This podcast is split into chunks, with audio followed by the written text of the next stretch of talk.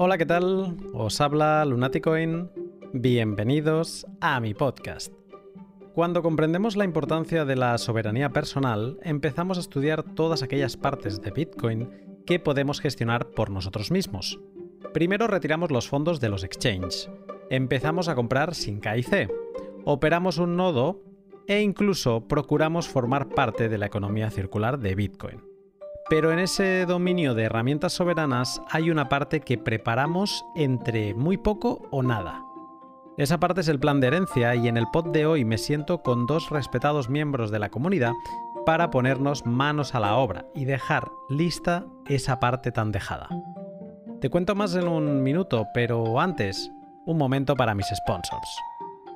Hodel Hodel es una plataforma web para la compra-venta de Bitcoin entre particulares. Hodel Hodel tiene sentido si lo que estás buscando es comprar o vender Bitcoin a otras personas de forma segura, sin trampas ni engaños.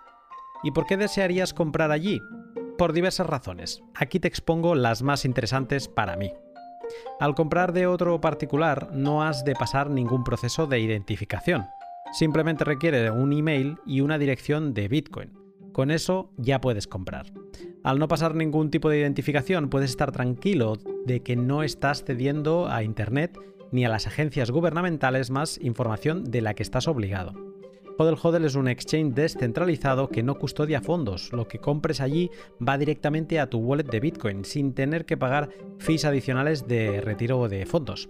Hodel Hodel utiliza la inteligencia de las multifirmas de Bitcoin, un sistema avanzado de su lenguaje, para que compres a otro particular con total tranquilidad de que recibirás los bitcoins y no se escapará nadie con tu dinero.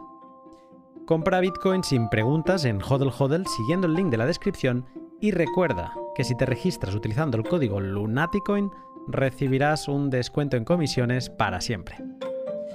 Bitrefill es la empresa que te permite vivir con Bitcoin en Bitrefill puedes comprar tarjetas regalo de numerosos establecimientos pagando con Bitcoin on-chain o Bitcoin Lightning.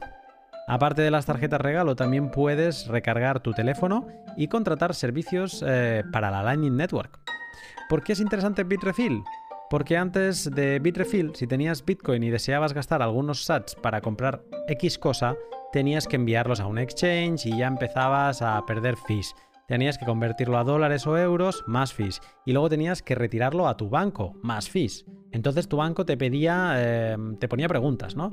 Eh, ¿De dónde viene el dinero? ¿Cómo lo has ganado? Y en definitiva, perder mucho tiempo hasta poderte comprar la cosa deseada. Bitrefill es un atajo, un shortcut que te permite comprar tarjetas regalo de, por ejemplo, Amazon, Nike, HBO, IKEA, Zalando. Y lo mejor de todo es que solo piden un email el que sea, sin más preguntas. Si no conoces su catálogo, anímate a descubrirlo siguiendo el link de la descripción y sorpréndete de la cantidad de servicios que tienen. Es alucinante, de verdad. El plan de herencia es el mecanismo por el que nos aseguramos que nuestros Bitcoin acabarán en manos de quien realmente queremos, con un matiz importante. Queremos que este traspaso, el de la propiedad de las claves privadas eh, de nuestros Bitcoins, suceda solo cuando fallezcamos, y eso es algo que no podemos saber con certeza. De ahí el reto y la necesidad de una preparación previa. Para entender el plan de herencia, conocer sus partes y saber qué podemos hacer nosotros sin necesidad de nadie, hoy me siento a charlar con Chris Carrascosa y Arcad. El pod no es con ambos a la vez, sino que es más un podcast en dos partes. En la primera trato con Arcad la parte técnica del plan de herencia, el conocido como plan de acceso, y en la segunda hablo con Cris Carrascosa de la parte legal, el testamento. Es uno de esos pod tutorial que en algún momento te va a hacer tomar papel y lápiz, pero sobre todo es un documento que nos deja sin excusas y nos obliga a tomar el control de la última pieza del puzzle, la que cierra el círculo de la soberanía de un bitcoiner. Sin más, te dejo con el pod. Buenas tardes, Arcad. Buenas tardes, Lunaticoin. ¿Qué tal? Muy bien. ¿Tú qué tal? ¿Cómo va, cómo va el día? Magnífico. Aquí preparado. Bueno, se hace, se hace raro esto de hablar ya en pods, porque como hablamos cada semana en, el directo, eh, casi que saludaría a Cero también ahora a ver qué, nos, qué noticias nos va a traer. Pero no, hoy vamos a hablar de, de un tema que se habla poco, que es muy importante y además interesante. Sí, la verdad que es un tema que nos da, nos da rechazo a muchos, porque conlleva un trabajo previo y, y bueno, estamos aquí para dar un, dar un poco de luz acerca de ello. Pues para no demorarlo, eh, vamos con ello. La muerte es algo incómodo y en nuestra cultura, nuestra muerte no es algo de lo que queramos eh, hablar ni preparar en vida, y menos a ciertas edades tempranas. Quizás gracias a tener Bitcoin y en pensar en el qué pasará con mis sats cuando muera, nosotros los Bitcoiners le damos una vuelta antes de tiempo al tema de la muerte y empezamos a preparar a nuestros sats para cuando eso suceda. Entender el funcionamiento de Bitcoin es importante, saber hacer un buen backup y operar un nodo mm, también, pero si hablamos de transmitir la propiedad de nuestros sats a un tercero cuando ya no estemos en este mundo, entra en juego una nueva pieza del puzzle Bitcoiner que debemos dominar, el plan de herencia. Eh, Arcad, ¿qué es eh, un plan de herencia y cuál es su objetivo principal? Eh, el plan de herencia es eh, un documento escrito, de, escrito por ti que va dedicado a tus familiares con la intención de que ellos puedan recuperar los fondos que tienes en, en Bitcoin en el caso de que, de que fallezcas. ¿Vale? Eh, debes, eh, para que sea un buen plan de herencia, eh, tiene que ser de la manera que ellos puedan recuperar los fondos en el caso de que tú fallezcas, pero que no puedan acceder a los fondos mientras tú vives. O tiene que, una forma de, tiene que ser protectivo, o sea, pro, protector cuando tú estás viviendo, pero cuando tú fallezcas, ellos puedan acceder a esos fondos. Claro, y como no sabemos cuándo vamos a morir, ¿no? Es, eh, esa es la, la, parte complicada, ¿no? Que uh -huh. tienes que preparar algo accesible, pero solo cuando tú mueras. Pero como no sabes cuándo vas a morir, digamos que ha de ser accesible en todo momento, pero tú uh -huh. lo has de preparar de manera que eso no llegue a sus manos. Yo creo que ahí está, es donde está la complejidad del asunto. Totalmente, claro. Claro, tienes que e, es hacer un método en el que tú, eh, eh, cuando estés en vida, puedas verificar de que no se, puede, no se puede acceder, ¿vale? Ni tus familiares. Eh, y que cuando tú fallezcas, pues se pueda encontrar, ¿no? Es decir, de qué manera lo, lo escondo para que no puedan acceder, pero cuando muera sí puedan acceder. Entonces, ahí está, digamos, lo que es realmente complicado del plan de herencia. Porque aquí lo que estamos discutiendo, o sea, la, nosotros tenemos una manera de pensar muy adversarial, tú y yo. Siempre pensamos uh -huh. que todo el mundo es un enemigo, incluso nosotros mismos, ¿no? Tú eres enemigo para mí y, tú, y yo soy enemigo para ti, y entonces es como que nadie, eh, mis fondos no están a salvo con nadie. Podría haber alguien que nos esté escuchando y que diga, bueno, vale, me interesa el tema del plan de herencia, pero yo en verdad confío un montón en, mis, en los que quiero que sean mis herederos y podría haber gente que incluso les, les ha dado ya a día de hoy las llaves privadas, a modo de, oye, si me pasa algo, ahí están las llaves privadas, ¿no? O sea, que se lo ha dicho. Eh, nosotros, digamos, lo que estamos planteando aquí es mm, de qué manera hacerlo sin eh, hacerlo público antes de tiempo, sin, sin transmitirle esas eh, claves privadas en vida, digamos. Bueno, un, un, buen bitcoiner no confía. Y, y si vamos también al, al, al, área de, los, de las herencias, o un abogado esto lo va a saber mucho mejor, que la mayoría de las disputas que hay siempre son por temas de herencia. Y, y, no, y no sabes si en algún momento, yo qué sé, eh, tu mujer o tu marido te la puede jugar en cualquier momento, o tu hijo puede coger los fondos, o un hermano. Eh, siempre ha habido problemas de esos. Entonces, ¿para, para qué, para qué eh, digamos, permitir eso cuando lo puedes hacer de una mejor manera y eh, que no pase? Mm, ahora estaba a, acordando del, del libro de de Mr. Meta, que eso sucede en el libro, o sea, en, en, el, eh, que es como un cómic, es, para alguien que, que, está entrando en el mundo, pues puede ser interesante eh, que le eche un vistazo. Y, en, y a ver, no tampoco quiero hacer spoiler, pero digamos que en el libro hay un momento donde se ve que a veces gente en la que confías te puede dar la espalda en algún momento y traicionarte. Entonces me sumo a tu tesis de mm, un bitcoiner de, por esencia no confía. Otra cosa, porque además lo sé, he hablado con gente y ha habido gente que me ha dicho yo mm, soy un, libro abierto para mis hijos y confío plenamente y eso digamos que lo puedo entender. Nosotros en este podcast vamos a plantearnos la tesis de no confiar, cómo hacer un plan de herencia Bitcoin sin confiar. Em, una duda que, que queda después de haber preparado todo este pod contigo es que, o sea, somos unos cracks a la hora de hacer semillas. Ya tenemos cosas como Blockmeet, ahora nos compramos Junkes y digamos que ahora tenemos unos backups eh, de semillas súper eh, resilientes, ¿no? En caso de incendio, de ácido. Eh, dominamos, montamos nodos, gracias Alberto, de todas las maneras. Dominamos casi todas las partes de Bitcoin. Alguien podría pensar que domina todas las partes de Bitcoin, pero realmente el tema de la herencia, del plan de herencia, es algo muy poco dominado, muy poco explicado. Em, ¿Por qué crees que, esto es así? Bueno, como tú decías al inicio del, pod, em, el tema de la muerte es un tema peliagudo. Hay algunas personas que no les gusta hablar, hay algunas personas que lo ven como algo lejano, pero realmente está ahí acechando, ¿no? Y, pensar en eso no es algo agradable, no es agradable y es algo que se pospone, ¿no? Es como algo que lo tienes pendiente pero no lo haces, no te gusta afrontar esa parte eh, y también eh, lleva un trabajo de, de, reflexión, eh, de recopilación, de orden y también, claro, eso muchas veces también da pereza pero realmente esta pieza es la última pieza que cierra el círculo a todos aquellos bitcoiners que digamos que han hecho todos los puntos previos eh, bien y organizados. Mm. Sería como el elemento, eh, la clave para, para realmente ser soberano en Bitcoin, ¿no? O sea, es como no solo gestionas backups, tienes tu nodo, compras seudónimo y aparte has pensado eh, y has organizado el, el qué hacer con tus sats el día de mañana. Que ojo, podrías también organizarlo para darlo a una organización sin ánimo de lucro. Que hay gente que, no se lo quiere dar a su familia por, por, creencias personales, que también podrías hacer un plan de herencia para que eso acabara en, alguna organización. el, esto, eh, alguien podría pensar, bueno, yo es que no tengo muchos fondos.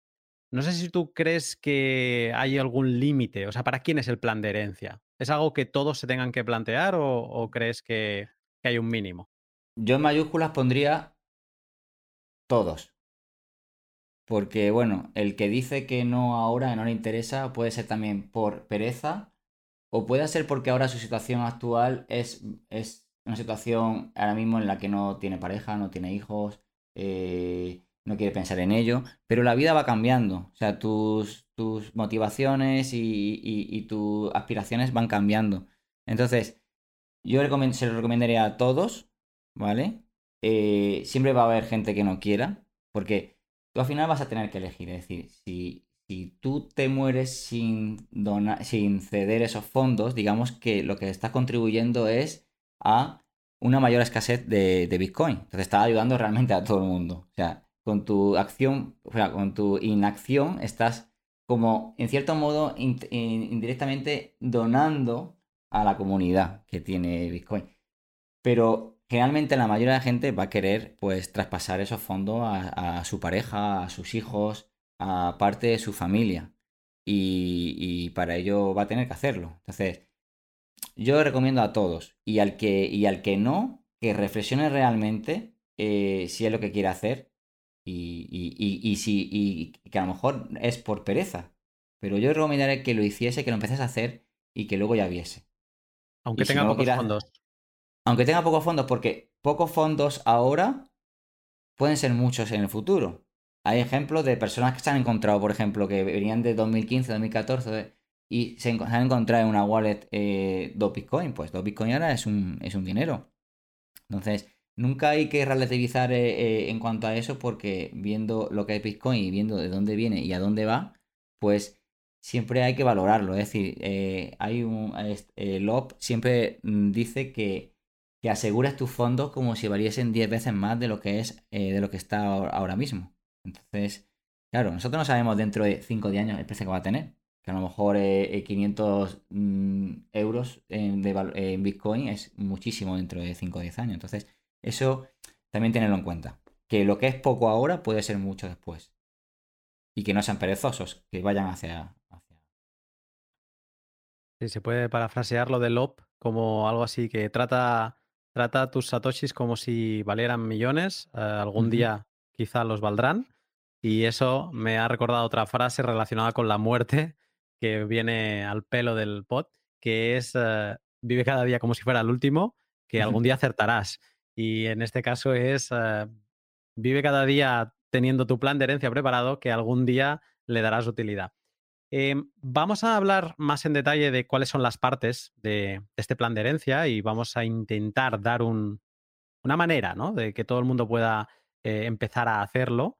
Pero antes de ello, quería hacer una mención porque este pod llevamos un mes largo preparándolo y mm, casi que también se habla poco del plan de herencia porque poca gente habla de ello pero si tenemos algo de conocimiento sobre el plan de herencia, es gracias a una persona, a una mujer que, ha hecho un trabajo enorme desde hace años para, para, que estemos un poco preparados. No sé si quieres hablar un poco de ella.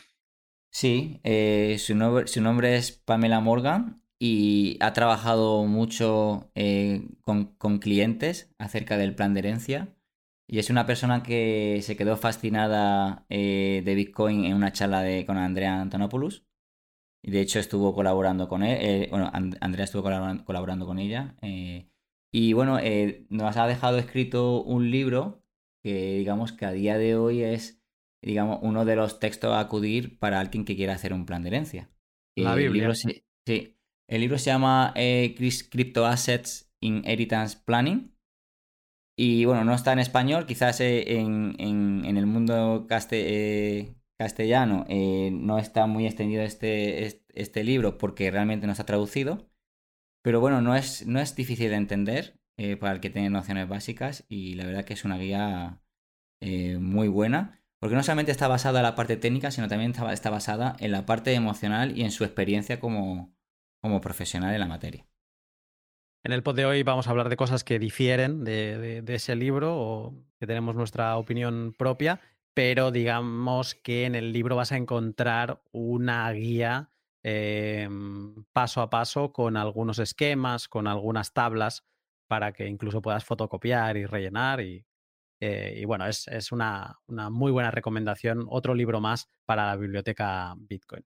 Eh, perfecto, pues venga, vamos a empezar porque para ir de, fuera hacia adentro, de lo macro a lo micro, eh, ¿qué partes tiene un plan de herencia? Vale. Eh, un, plan de herencia tiene dos partes diferentes. La primera parte es la parte técnica. La parte técnica, digamos que es la, parte en la, que, en la que va punto por punto guiando a, las personas que están leyendo ese plan para acceder a los fondos. ¿Vale? Digamos que la parte técnica, esa parte técnica puede ser desarrollado por ti mismo. ¿Vale? Y luego está la, parte legal, que aquí la parte legal pues ya, ya se requiere de, digamos, de una ayuda profesional porque tiene que ver con el testamento. Eh, cada persona pues cuando muere pues puede dejar un testamento eh, eh, para indicar a, a, qué quiere dejar los fondos y digamos que es una parte, la segunda parte, pero que ya requiere de ayuda profesional. Mm. Eh, es importante destacar que en, la primera parte, en la parte técnica que podemos hacer cada uno de nosotros, y esa es como nuestra obligación, si queremos ser soberanos, pues es nuestra responsabilidad hacerlo, eh, es un, es básicamente, pues lo dice el nombre, es un plan de acceso, ¿no? Es cómo acceder a, a nuestros fondos. Mientras que la parte legal, el testamento, sería un a quién le otorgo legalmente esos fondos. Luego después podemos hablar que puede haber gente que diga, bueno, mm, a mí me interesa, no me interesa hacer una parte legal, lo quiero hacer sin pasar por los cauces legales. Perfecto, eso lo dejamos para después. Eh, pero digamos que la idea de general del plan de herencia son estas dos partes. Primera, plan de acceso. Segunda, testamento. Vamos con la primera, que es la que nos va a ocupar más eh, parte de este, más tiempo en este podcast, que es este plan de acceso. Arcat, ¿cómo empezamos a hacer nuestro plan de acceso? Vale, en el libro de Pamela, ella viene con un orden específico, ¿vale? Pero nosotros nos vamos, nos vamos a ir a la parte que es más densa, a la parte que crea más rechazo. Entonces, una vez hecho, hecho esto, digamos que lo otro va a fluir con, va a ir mucho más rápido. Pero realmente esta primera parte, que es la parte del inventario, es, digamos, es la que hay que enfocarse primero porque eh, eh, así luego te va a quitar mucho trabajo encima. Entonces, eh, ¿en qué consiste el inventario? El inventario yo lo dividiría, primera parte sería un inventario de recopilación de información. Entonces, en ese inventario lo que va a haber es, vamos a recopilar todas las cuentas o todas las claves privadas de, de nuestras wallets o las wallets que tenemos en diferentes sitios para ver realmente cuáles son, cuál es la cantidad total de fondos que tenemos y cómo está distribuido, ¿no? Entonces, eh, digamos que tenemos que ir eh, parte a parte eh, investigando para dar con todos ellos, que muchas veces vamos a dar con, vamos a dar con, fondos que no teníamos en, mente, que se nos había olvidado, que vamos a encontrar en una aplicación que teníamos ahí perdida, ¿no? Porque como mejor no la utilizábamos, o en una wallet que teníamos, una clave privada, un paper wallet, lo que fuese. Entonces, para ir en, orden y, no, dispersarnos, lo podemos hacer parte a parte. Entonces, ¿qué, ¿cuál podría ser el primer paso? El primer paso es eh, localizar los dispositivos que, utilizas para interactuar con Bitcoin. ¿Vale? Por ejemplo, primer paso puede ser el teléfono. Entonces, podemos tener, a lo mejor tenemos un teléfono o dos y ahí vamos revisando si eh, la wallet que tenemos eh, o si tenemos las notas, si hemos apuntado algo en las notas que nos podría llevar a, otros lugares. Entonces vamos revisando aplicaciones, eh, wallets, cuentas y ahí vamos, digamos, apuntando dentro, el, dentro del teléfono, digamos que básicamente donde se van a tener los fondos de forma general va a ser las wallets, eh, las más, más comunes suelen ser, o si es en Android, Samurai Wallet, Blue Wallet, o si en iOS puede ser Blue Wallet o, alguna más. luego, luego tenemos que mirar en el ordenador. En el ordenador puede haber tanto wallets como mm, información en, en el blog de notas como diferentes cuentas que tenemos en internet que podría ser, pues podrían ser eh, exchanges o podrían ser eh, eh, cuentas o podrían lo, que fuera. ¿Tipping sería aquí una cosa, por ejemplo? Tipping también, tipping, sí, claro. O sea, todo, o sea, no vamos, no vamos a discriminar, sino vamos a, recuperar el mayor, o sea, vamos a recopilar los lugares donde están todos los fondos que tenemos. Bueno. luego, también eh, dispositivos, qué hardware tenemos y qué cuentas tenemos, porque dentro de un hardware pueden ser varias cuentas. Eh, también semillas que tengamos en metal, ¿vale? Eh, si guardamos paper wallets de hace años, que, la tenemos ahí guardadas y que no la usamos. si tenemos dispositivos analógicos como puede ser una Casastius o puede ser OpenDimes, ¿vale? También. Y luego, claro, como una vez que ya los dispositivos lo tenemos localizado, ahí tenemos que ir a, como hemos dicho antes, a ver eh, qué wallets eh, o qué accesos tenemos en cada dispositivo. Entonces, ahí podemos dividir, podemos dividir en, dos. Podemos dividir en, wallets mm, custodial, que sería, pues básicamente pueden ser eh, exchanges o pueden ser cuentas como, como BlockFi o digamos todo donde nosotros hemos indicado nombre, nombre y contraseña y, 2FA, ¿vale? Y segundo factor. Son cuentas que, nosotros no tenemos las llaves, pero tenemos una cuenta allí y tenemos fondos allí.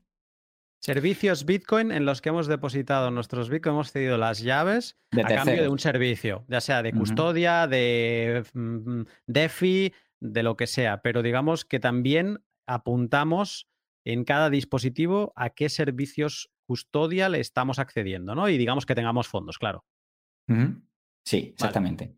Y luego está la parte de, wallets no custodial, es decir, que son las wallets que utilizamos en las que nosotros tenemos nuestras claves, las claves eh, privadas. Entonces, que podría ser eh, Samurai Wallet o podría ser cualquiera, cualquiera de ellas. son aquellas que nosotros tenemos las llaves. Entonces, hacer un repaso de eso. Luego, assets. Nosotros estamos enfocando en Bitcoin, pero podría ser Bitcoin eh, tal como conocemos on-chain, ¿vale? Pero también podemos tener eh, fondos en Lightning Network, ¿vale? Incluso algunos traders o algunas personas que quieren experimentar pueden tener Liquid o pueden tener, eh, digamos, Bitcoin en cadenas laterales como RSK. Entonces, hacer una recopilación de los diferentes, como entre comillas, assets de Bitcoin, ¿vale? Pero básicamente, generalmente va a ser o Bitcoin off-chain o Bitcoin, eh, eh, eh, perdón, on-chain o Bitcoin offline, que sería Lightning, y luego sí hay cadenas laterales. Vale. sí. No, no, es que iba, iba a hacer un poco de, repaso para, consolidar todo lo que has explicado. O sea, en, esta, en esta primera parte del plan de acceso es, se le llama inventario y lo que vamos a hacer es eso, un inventario de primero para tenerlo claro, ¿no? Eh, ¿Qué dispositivos utilizamos para acceder a Bitcoin? Ordenadores, teléfonos, si no utilizamos ningún dispositivo porque la tenemos en metal, pues el metal como si fuera un dispositivo, eh, paper wallets o dispositivos físicos de Bitcoin. Eh, eso es el primer paso, inventario de dispositivos con los que accedemos a Bitcoin. Luego, de, en dentro de cada dispositivo, marcar todas las wallets que utilizamos o servicios, o sea, software wallets, mm, servicios custodial, servicios de finanzas, en todos los servicios que utilicemos donde tengamos Bitcoin, apuntado. Por ejemplo, un servicio custodial, eh, tipping, eh, porque tienen las llaves. Un servicio custodial sería un eh, Leden para que te dé interés. Todo eso apuntado. Y luego no discriminar en el tipo de asset que sea. O sea, no, solo lo vamos a hacer para Bitcoin on-chain. Eh, por ejemplo, si tu naturaleza es ser operador de nodos Lightning o de enrutado Lightning, vas a tener mucha liquidez en, en mm. canales de pago. Entonces, digamos que también tendrás que anotar, pues a lo mejor lo pondrás en, dentro de como dispositivo es el, el ordenador o habrá gente que marcará como dispositivo su nodo eh, porque lo considerará así, y en la wallet del nodo lo pondrá que será Thunder Hub, por decir algo, y, pero al menos tendrá una manera de localizar esos Bitcoin off-chain, porque claro, si se mueren mañana, mm, el su plan de acceso, eh, digamos que quizá no es tan parecido al del resto del mundo, pero ha de permitir a sus herederos recuperar esos Bitcoin off-chain, ¿no? Entonces, en esta tercera parte, digamos, dentro de cada software wallet, de cada servicio custodial, identificamos cada asset que utilizamos. En el caso de cadenas laterales, pues por ejemplo en el móvil diríamos Defiant y diríamos que dentro de la wallet Defiant tenemos eh, RBTC, que es el Bitcoin de la cadena lateral de, de RSK. Alguien podría pensar, hostia, pero qué mal guardar bitcoins en una cadena lateral, ¿no? Si es para, tu, para tus herederos. Bueno, ya, pero es que quizá tú eres una persona activa que estás haciendo cosas con RSK y como no sabes cuándo te vas a morir, si tú supieras que te vas a morir en un mes, pues entiendo que ya lo prepararías todo de la mejor manera. Pero como no sabes cuándo te vas a morir, este plan lo que tiene que explicar es tu realidad, ¿no? Sí, así es. O sea, toda la realidad que tienes eh, en Bitcoin tiene que estar mostrada en ese inventario. Y bueno, ese inventario eh, no es algo que te vas a sentar y en media, en media hora lo vas, a, lo vas a hacer. Es decir, te vas a sentar, vas a hacer parte y luego a tu mente van a ir viniendo cosas.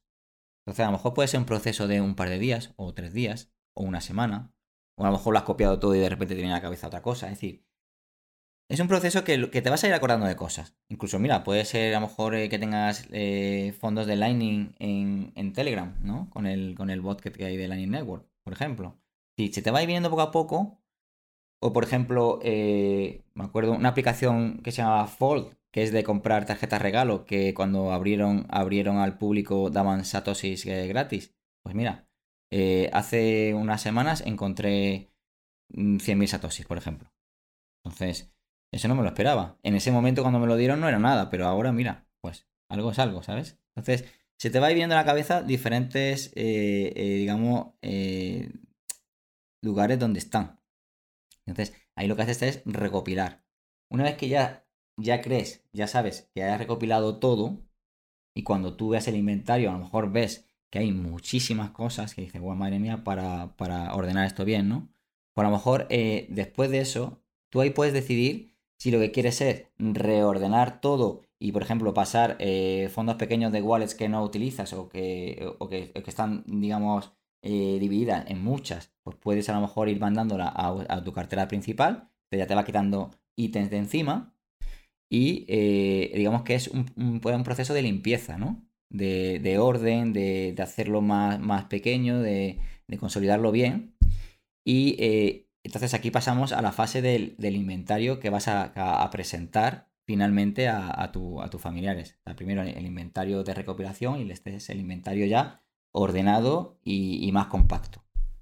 Vale, te detengo. O sea, em, porque esto además es una, gran diferencia con, con, lo que comenta Pamela sea, nosotros aquí lo que acabas de explicar y lo que proponemos es, primero haces un inventario de todo, que eso, lo que mm, acabas viendo, yo el primero, ¿eh? es que somos muy desordenados, pero no es porque seamos desordenados, es que, ostras, ah, hoy, eh, eh, hoy estás guardando tus Bitcoin en, en un ledger, de golpe al día siguiente aparece tipping y te empiezan a enviar propinas por tipping y al día siguiente Ledger ya no gusta tanto y te compras otra hardware wallet y empiezas a guardar ahí, pero todavía no los has pasado y entonces tal, tal, te dejas llevar un poco por el día a día Bitcoin y, acabas teniendo un, pues eso, una cosa, eh, wallets con un millón de satoshis, wallets con unos cuantos más y ahí puede llegar el momento donde digas, madre mía, ¿no? O sea, la, la primera foto finish de tu inventario seguramente podrías cerrarla con un madre mía. Y a partir de ahí tienes dos opciones. O aceptar el madre mía y decir, este va a ser mi inventario, o que eso te va a dar más trabajo. O sea, todo lo desordenado que seas en esta primera parte te va a dar más trabajo después. O decidir, no, antes de seguir lo voy a optimizar y voy cosas que no tienen sentido que estén separadas, porque por ejemplo tengo siete wallets con Bitcoin sin KIC. ¿En serio hace falta tener siete wallets con Bitcoin sin KIC? Entiendo que tengas dos wallets, una con KIC y una sin KIC. Hace falta siete wallets y que, digamos, en este punto, esto te puede ayudar a ordenarte un poco, a tener una situación de tu, de tu estado Bitcoin, ¿no? De saber qué tienes y de empezar a tomar, eh, pues, cartas en el asunto mm, con, con un poco de orden. Y este sería el inventario que tú dices que es el preparar un inventario ya para la presentación a, de momento a tu plan de acceso y en un futuro eh, a, tu, a tus herederos, ¿no? Sería, sería así, ¿no? Sí, y bueno, y no solamente para tu heredero, sino para ti. Es decir, tú lo que estás haciendo también es ordenar todo, bueno, tenerlo un poco más atado a la hora luego de, de, actuar, de, funcionar con ellas cuando tú, cuando, tú, estás con vida. O sea, estás haciendo el plan con vida. Entonces también te va a ahorrar, eh, digamos, eh, tiempo para ti y, y, te va a ayudar el orden, ese orden que estás haciendo te va a ayudar luego para, gestionar fondos más fácilmente. O sea que es para ti ahora mismo, pero también una presentación para, para tus familiares. Porque luego, esto no es algo estático, porque luego lo, quizás lo veremos después, es, también algo dinámico que puede cambiar cada año y que tendrás que adaptarlo.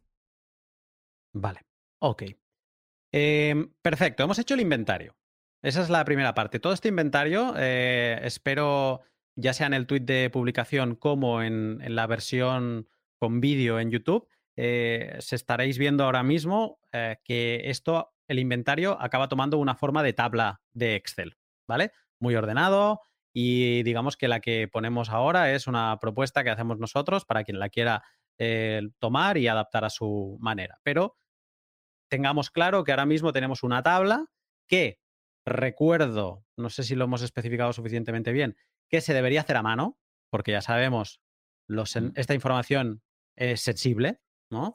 Y entonces es importante que se haga fuera de los medios convencionales. Así que antes de todo nos imprimiremos una tabla, lo tendremos que preparar antes, una tabla vacía, y luego ya siempre podemos irlo mejorando eh, a posteriori. Perfecto, hemos generado una tabla donde tenemos, ya tenemos una visión general de todo lo que tenemos, dónde lo tenemos e incluso nos hemos planteado ordenarlo y optimizarlo.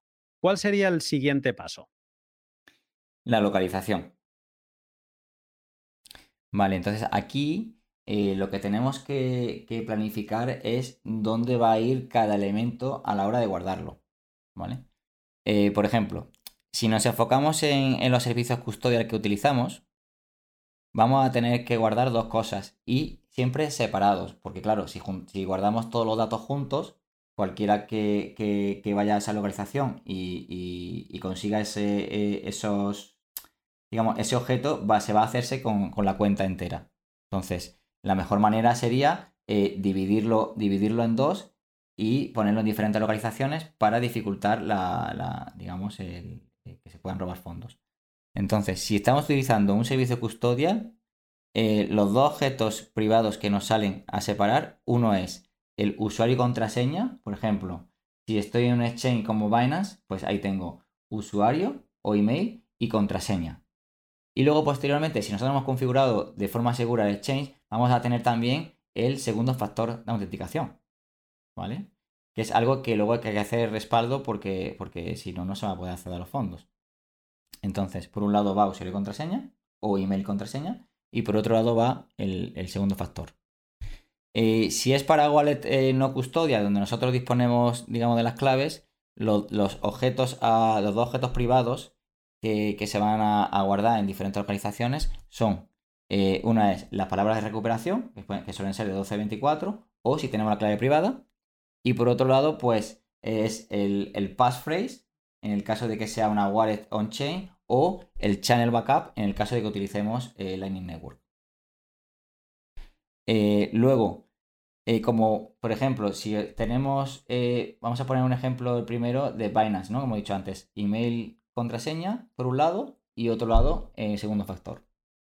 Y luego en la wallet no custodial tenemos Samurai Wallet con, nuestra, con nuestras 12 palabras de recuperación y luego con nuestro passphrase. ¿Ok? Entonces, ¿qué pasa? Que si nosotros ponemos dos localizaciones y una de las dos falla, no podremos obtener los fondos. Entonces, lo ideal es crear redundancia.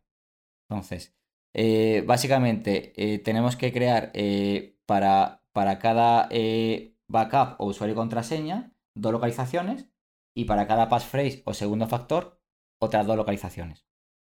¿Vale?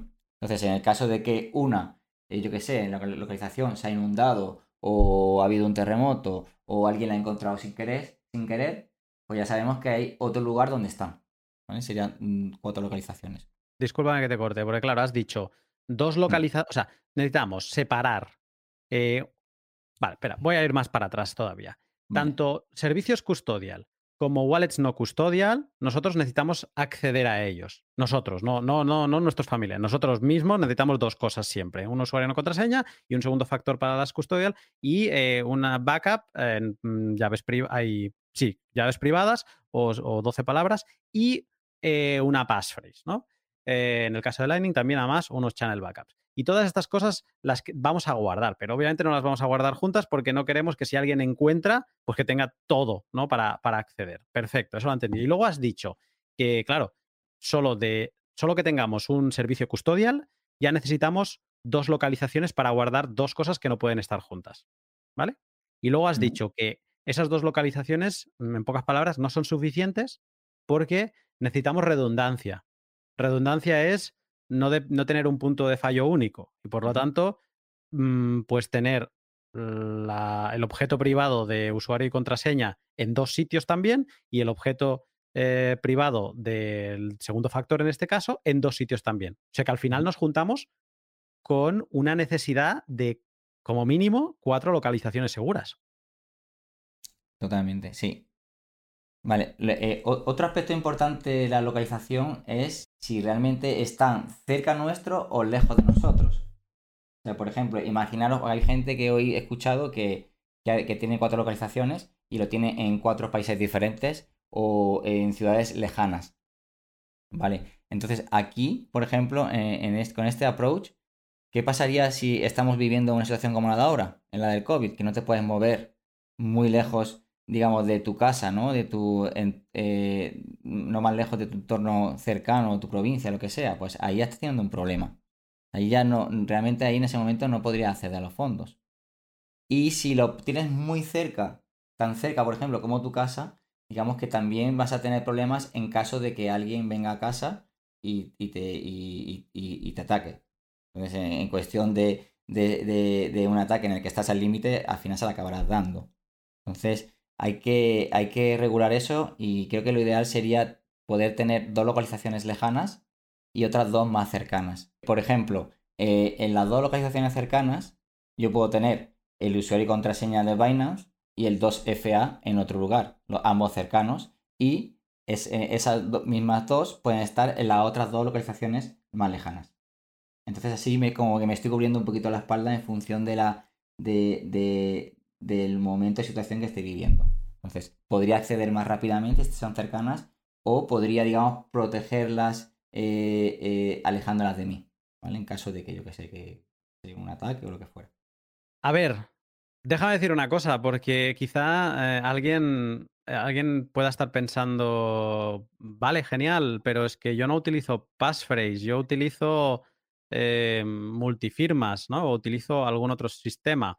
Voy a hacer una puntualización que es importante que todo el mundo piense en, lo que es la redundancia, ¿no? La redundancia, como decía antes, es que no tengas un punto fallo, un punto único de fallo. Si algo te falla, pues que tengas un backup en otro sitio y que la redundancia hay un límite. No, no, no, no puedes tener 500 mm, copias, 500 casas, 500 localizaciones.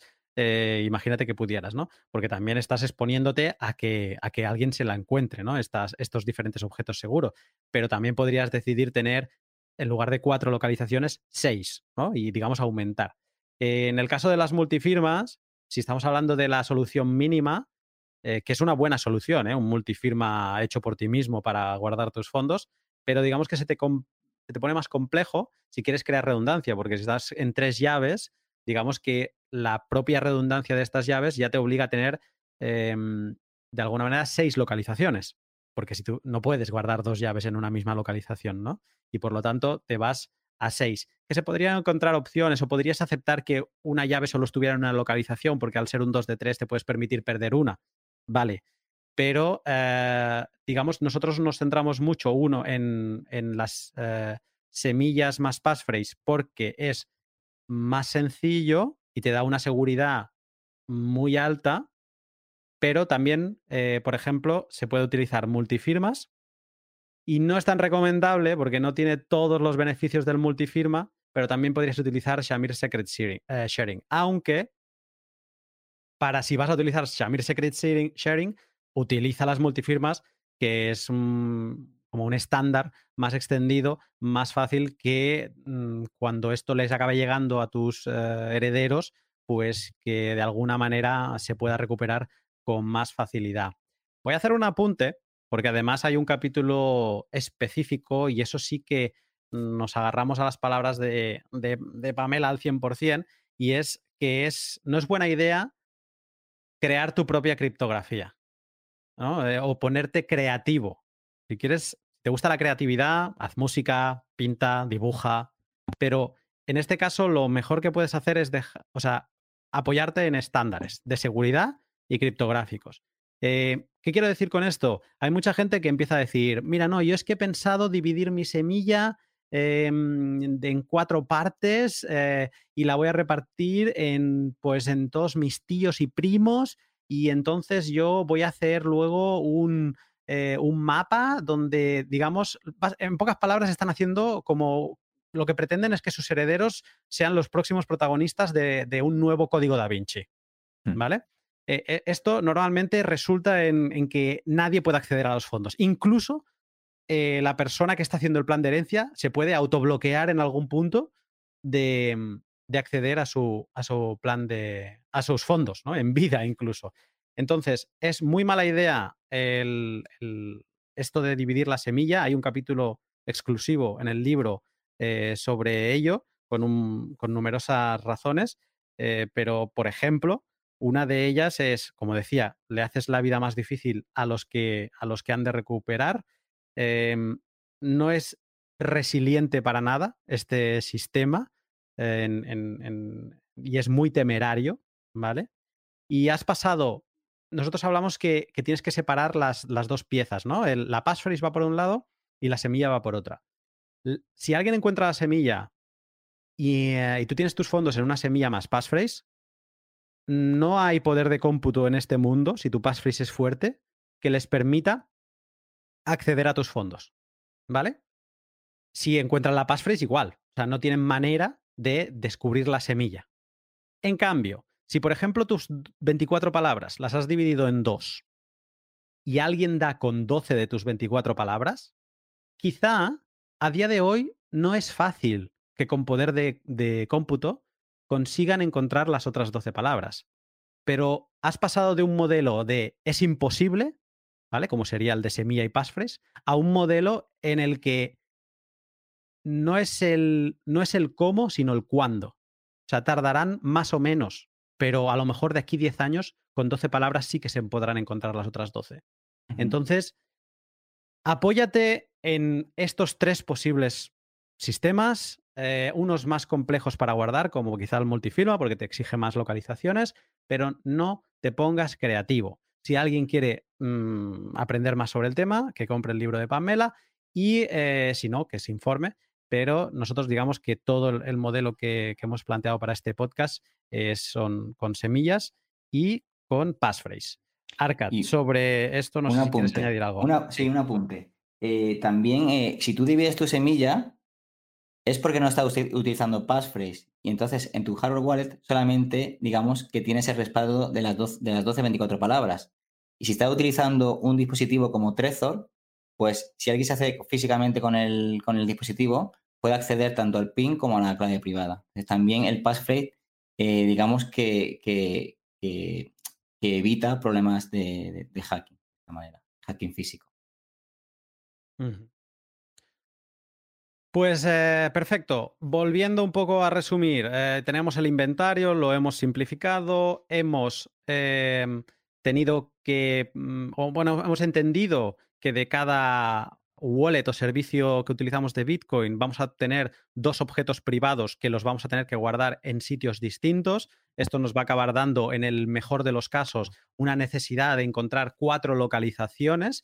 Perfecto. Pero esto lo vamos a tener que representar de alguna manera en nuestra tabla, ¿no? Porque al final eh, lo que estamos haciendo, entre comillas, también es una especie de mapa del tesoro. Pero eh, para que no quede muy evidente, ¿no? Eh, imagínate que ponemos en, nuestra, en nuestro inventario Binance, usuario y contraseña, en mi casa, en el segundo cajón de, mi oficina, eh, tiene un código que para acceder a ese cajón es 1, 2, 3, 4. Claro, si fuéramos tan específicos, digamos que también eh, estamos poniéndolo muy fácil si mm, en algún momento nuestro inventario cayera en manos equivocadas. Y por lo tanto, aquí nosotros lo que hemos planteado es, eh, antes de seguir a esas localizaciones, darles un nombre o codificarlas. No, eh, sé si puedes explicar un poco eh, este proceso. Claro, mm, básicamente lo, que creo que quieres decir es que si un tercero encuentra, encuentra este, este, plan de acceso y ve las localizaciones de dónde están eh, los objetos que estamos guardando, por sí, por sí mismo no va a poder acceder a los fondos, ¿no?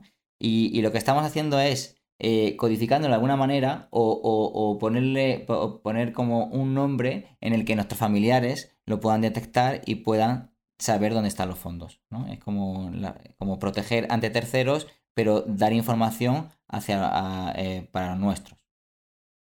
es como rebautizar las localizaciones sin que sean, o sea, ponerles nombres que sean evidentes para nuestros herederos, pero mm, poco claras para un atacante tercero.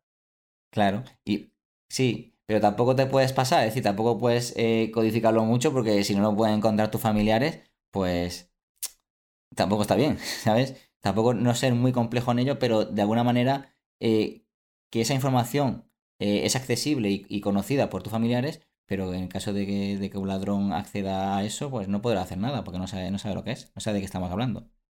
Vale, sabiendo que poner en el segundo cajón de mi oficina, eso es malo, ¿podrías poner un ejemplo de, cómo mejorarlo? Eh, pues no sé, podrías poner el, mueble, el mueble de la, de, de la abuela tal de la casa del campo. Por ejemplo. A mí ves, por ejemplo, o sea, en mi caso personal, yo todavía soy más críptico. Porque. O sea, y esto. Aquí es donde entra, donde cada uno tiene que buscar. Al final, cuando has acabado el plan, obviamente estamos a medio hacer, ¿eh? Pero cuando has acabado el plan, tienes que evaluar. Si tu plan es. Eh, lo comentaremos después, pero si es. Eh, una de las cosas que evalúas es si es eficiente si se lo pones fácil, ¿no? Muy poco eficiente es lo que decíamos antes de que obligues a tus herederos a, ser los protagonistas de un, código da Vinci, ¿no? Eso es muy poco eficiente, porque al final y, lo que va a desencadenar es que no consigan los fondos. Eh, lo que has explicado tú, quizá yo lo veo como de 0 a 10 como un 8 de eficiencia y lo que pensaría es, yo quizá me iría a un 6 porque diría, no sé, si siempre con mis familiares he veraneado en, en una casa en la Costa Brava, pues diría, mm, imagínate que lo he hecho en rosas, ¿no? Eh, pues diría rosas. Y ya esperaría a que mis herederos supieran que yo en la casa de rosas, pues eh, tenía una oficina y que mm, mis backups o lo que sea, el objeto privado que haya guardado ahí, esté en esa, en esa casa. No sé cómo lo ves tú esto. Mm, bueno, un poco también abstracto. Es que depende. Si ellos, por, si, por ejemplo, saben que es en la oficina de Rosas y ahí tenías una caja fuerte, pues ahí es fácil. Pero si está escondido en una parte que no es fácil de encontrar, tendrás que especificar un poco más. Es que eso también va, a depender del lugar y cómo está guardado. O sea, si, es una caja fuerte, pues solo tienes que decir el lugar. Con el lugar, pues se supone que ahí, ahí van a estar los fondos. Pero a mí me gusta ser un poco más específico, pero sin dar demasiada información. Para que sea más fácil de encontrar por parte de tus familiares. Creo que ahí es donde ya entra el, el, que cada uno evalúe su plan, ¿vale? Y, y quizá yo lo entiendo como que esto sí que es algo sin tú comprometer tus fondos, tú sí que es algo que puedes ir preparando a tus herederos en vida. Les puedes ir eh, recalcando, ¿no? Eh, esto es rosas, sí, esto es rosas, ¿no? Esto es como remarcándole cómo me gusta, ¿no? La, oficina de rosas, ¿no? Y que, y que, digamos, va a ser muy machacón con esas cosas, pero eh, una cosa que recalca mucho Pamela es cuando tus herederos lean este plan de acceso, van a estar seguramente llorando tu pérdida y no van a estar para jueguecitos. Perfecto, creo que se ha entendido esto de intentar encontrar el punto que te compense y que te proteja.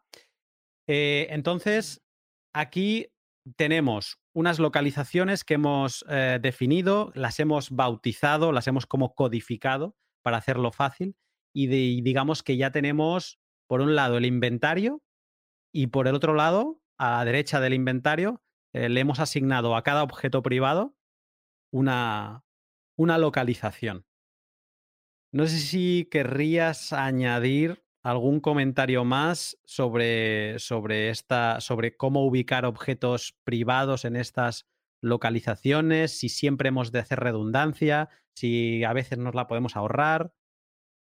Bueno, matices es eh, si es un exchange con KIC, eh, la, redundancia quizá no haga falta. Porque si se pierde eh, parte de, digamos, del, acceso, siempre con el nombre eh, y la documentación, pues se podrá reclamar al exchange. Luego, por ejemplo. En caso de que sean exchange con KIC. Claro, exactamente. Si son sin KIC, pues ahí sí, ahí, ahí sí que no. si, si tienes Casasius y OpenDimes, es obviamente que no puedes crear redundancia porque son físicos y no puedes multiplicarlo, o sea que solamente tendría que ser en una localización. Eh, sí, eh, si son iguales con pocos fondos, pues ya como hemos dicho, hay dudas que valorar, porque pueden ser muchos en el futuro y a lo mejor redundancia sí vendría bien. Pero si no, también tienes que asumir el, riesgo, ¿no? Entonces, eh, digamos que sin redundancia más riesgo, y bueno, siempre es adecuado pues ser redundante siempre que se pueda con un exchange KIC, pues se puede ser un poco más, se puede relajar uno más. Pero y con, digamos, con dispositivos eh, eh, físicos, pues claro, ahí no puedes hacer redundancia. Espero que estés disfrutando de este pod tan procedimental y lleno de valor. Te interrumpo un momento la formación para hablarte de dos de mis sponsors. El primero del que te voy a hablar guarda mucha relación con el tema de hoy, la seguridad de tus Bitcoin. Tanto si has empezado hace relativamente poco como si llevas un tiempo en Bitcoin, te va a interesar conocer Bitbox 2, de la empresa suiza Shift Crypto. Bitbox 2 es un pequeño gran dispositivo en el que podrás guardar tus satoshis con seguridad. Es un dispositivo ideal para los que empiezan porque está diseñado en formato USB, es muy fácil de utilizar, su app está en español y si eres usuario de Android lo puedes usar en movimiento. Si eres un usuario avanzado, tendrás un dispositivo pensado para ser usado como cofirmante en multifirmas y con herramientas soberanas como el cálculo del checksum de tu semilla.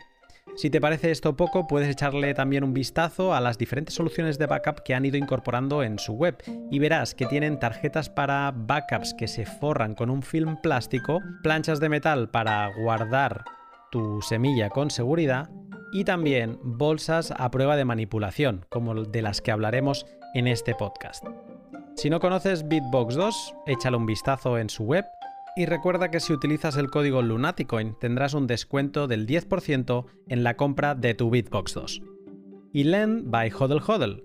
En un mundo donde toda coordinación se centraliza, de forma que los intermediarios acaban sometidos a reglas absurdas como la del cádice, se ha de celebrar que haya otras, como Hodel Hodel, que se rompen la cabeza para permitirnos seguir disfrutando de la privacidad que merecemos por derecho.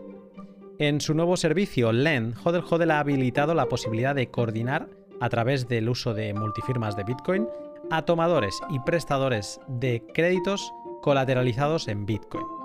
Si quieres comprar algo sin vender tus Bitcoin, ahora puedes pedir un crédito colateralizado con Satoshis y recibir stablecoins a cambio, sin pasar por tu banco, sin KIC e incluso, que a veces no se explica, sin generar ningún hecho imponible. Si tú decidieras vender tus Bitcoin para comprarte cualquier cosa, en ese momento sí que deberías pagar impuestos. Pero si pides un préstamo, no tienes que hacer nada.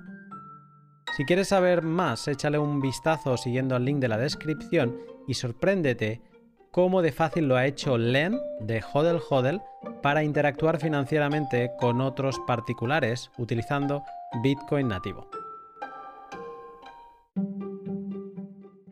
Vale, eh, pues digamos que hemos hecho la parte del trabajo duro, ¿no? Hasta ahora.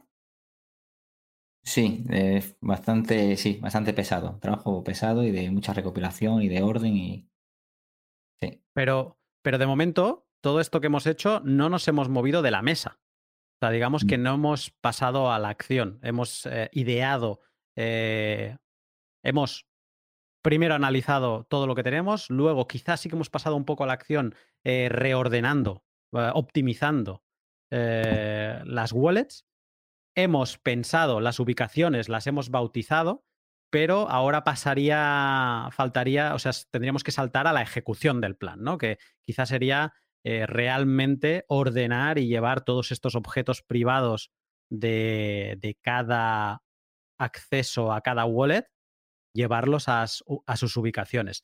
Eh, ¿Cómo, o sea, ¿Cómo tenemos que afrontar esto? ¿Cómo lo tenemos que hacer? ¿Cómo, cómo guardamos todas estas cosas? Quizá los backups estamos más familiarizados, como eh, lo que decíamos antes, las semillas en metal, quizá tenemos un BlockMeet, eh, perfecto, pero claro, hay muchos objetos privados. Aquí tenemos eh, Channel Backup de, Lightning. Además, los Channel Backup de Lightning se, están actualizando constantemente, o sea, quizá están almacenándose en algún tipo de nube. accesos a exchange centralizados. ¿cómo, ¿Cómo podríamos afrontar todo esto? Claro, digamos que esos objetos privados que vamos a tener van a venir en forma de papel, van a venir en forma de, placas u otros objetos de metal, ¿vale? Eh, y también van a venir eh, van a venir objetos privados almacenados en USBs o SD. Por ejemplo, USB en el caso de que, de que sean los channel backup, como has dicho antes, o SD, por ejemplo, eh, pues podemos, podríamos tener eh, la, la, palabra recuperación que nos da el eh, Bitbox, por ejemplo, ¿no? Eh, ya bueno, ya se supone ya que no, que nunca que nunca vamos a conectar esto, este, esto, esta SD en un ordenador, ¿no? Como ya hemos dicho muchas veces. Entonces, tú realmente ahí tienes recopilado ya todo, estás en, el, en, esa, en esa habitación y tienes todo recopilado y lo tienes como todo separado, ¿no? Entonces, digamos, ahora cada objeto, ¿vale? Eh, tendrías que ponerle un nombre, un nombre a ese objeto eh, o un número de identificación. Y luego, pues, mm, eh, especificar si se corresponde a una clave privada, a un channel backup, un passphrase, algo así. Y luego deberías introducirlo en una de estas bolsas que son tamper evident bags, que son bolsas de, manipulación. exactamente, que cierras y que si alguien lo manipula o lo abre o, lo intenta abrir, se va a ver que está roto. Entonces, es importante también que pongas eh, la fecha y tu firma. Porque claro, si, no has puesto nada en la bolsa y lo abre y luego ponen otra igual, pues no lo vas a ver. Pero si tú has puesto tu firma y has puesto tu fecha, pues si se ha manipulado, tú en ese momento lo vas, lo vas a ver en el momento que estás revisando, porque no, sé si lo van a decir luego, pero eso hay que revisarlo cada, cierto tiempo para, ver que todo está en, su sitio. Entonces, básicamente eh, el resumen es eh, cada objeto separarlo, eh, darle un número de identificación o un nombre y luego especificar qué es, qué es introducirlo en, la, en el tamper evident bag, ¿vale? Cerrarlo bien, ponerle la fecha y poner una firma esto del nombre, eh, que has dicho ponerle una identificación, eh, esto eh, podría ser que tú en la tabla esta que te has construido, que tuvieras como una entrada de registro de para, para cada objeto, le podría, o sea, podrías crear como un, parámetro adicional, ¿no? Que fuera numerar, ¿no? Los objetos. Y esto es importante para en la bolsa no acabar escribiendo Binance, código de acceso, porque si alguien se encuentra esta bolsa, eh, así, de la nada, está limpiando a alguien y dice, hostia, ¿esta bolsa qué es? Binance, código de acceso, y sabe lo que es Binance, y dice, coño, se lo estás diciendo todo. Mientras que si le pones 21001, em, ¿no? Eh, código de acceso, solo si tienes el plan de acceso vas a saber a qué referencia ver toca. Entonces, nadie que se lo encuentre, aunque sepa que es material sensible, pero a lo mejor lo abre y se va a encontrar usuario y contraseña, pero no sale la web de, dónde es, ¿no? Y digamos que mm. eso sería un poco la, función de ponerle un nombre. Claro, el que lo encuentre no va a saber lo que es, además le faltan partes. Además le faltan partes, eso es verdad. Pero quizá alguien, digamos que no tiene segundo factor y bueno, es una manera de, eh, de no poner más pistas de las que son necesarias, ¿no? Exactamente, sí. Vale. Ya me imagino el tinglao, ¿eh? O sea, en una mesa, tu familia ha visto que se te han metido en la habitación hace tres horas, no has salido, y, abre la puerta, eh, el típico que se ha despistado, que no sabe que no te podía, no, te debían molestar, pero abre la puerta y de golpe te ve con todo de bolsas de plástico, seguro que piensa que estás metiendo droga. Eh, el siguiente paso es bueno, llevarlo a los sitios, ¿no? Claro, una cosa importante es que cuando lo hagas, Siempre ya sabemos el tema de las cámaras, el tema de los dispositivos electrónicos, el tema de los micrófonos, lo que pueda pasar. Habitación cerrada, sin ningún dispositivo. Y si tenemos un dispositivo que no esté conectado a la red, o eso cada uno lo tiene que hacer. Y, bueno, y que no, no, esté a la vista de, todos. Bajado a la persiana, lo que sea, de modo paranoico. Evitar impresoras wifi, evitar, eh, por eso se hace a mano, y, luego si acaso ya lo fotocopiaremos para crear copias. Claro, siempre se tiene que tener en cuenta de que todo lo que tú pongas de un ordenador, aunque no tenga wifi, lo que tú quieras, siempre de forma paranoica pensar que algún momento puede ser eh, liberado a la red. Así que por eso se hace, como tú dices, escrito y por eso cuando se hace todo este proceso, que no haya nada adelante, pues por lo menos para descartar problemas, futuros problemas. Vale. Entonces, lo llevamos a los sitios.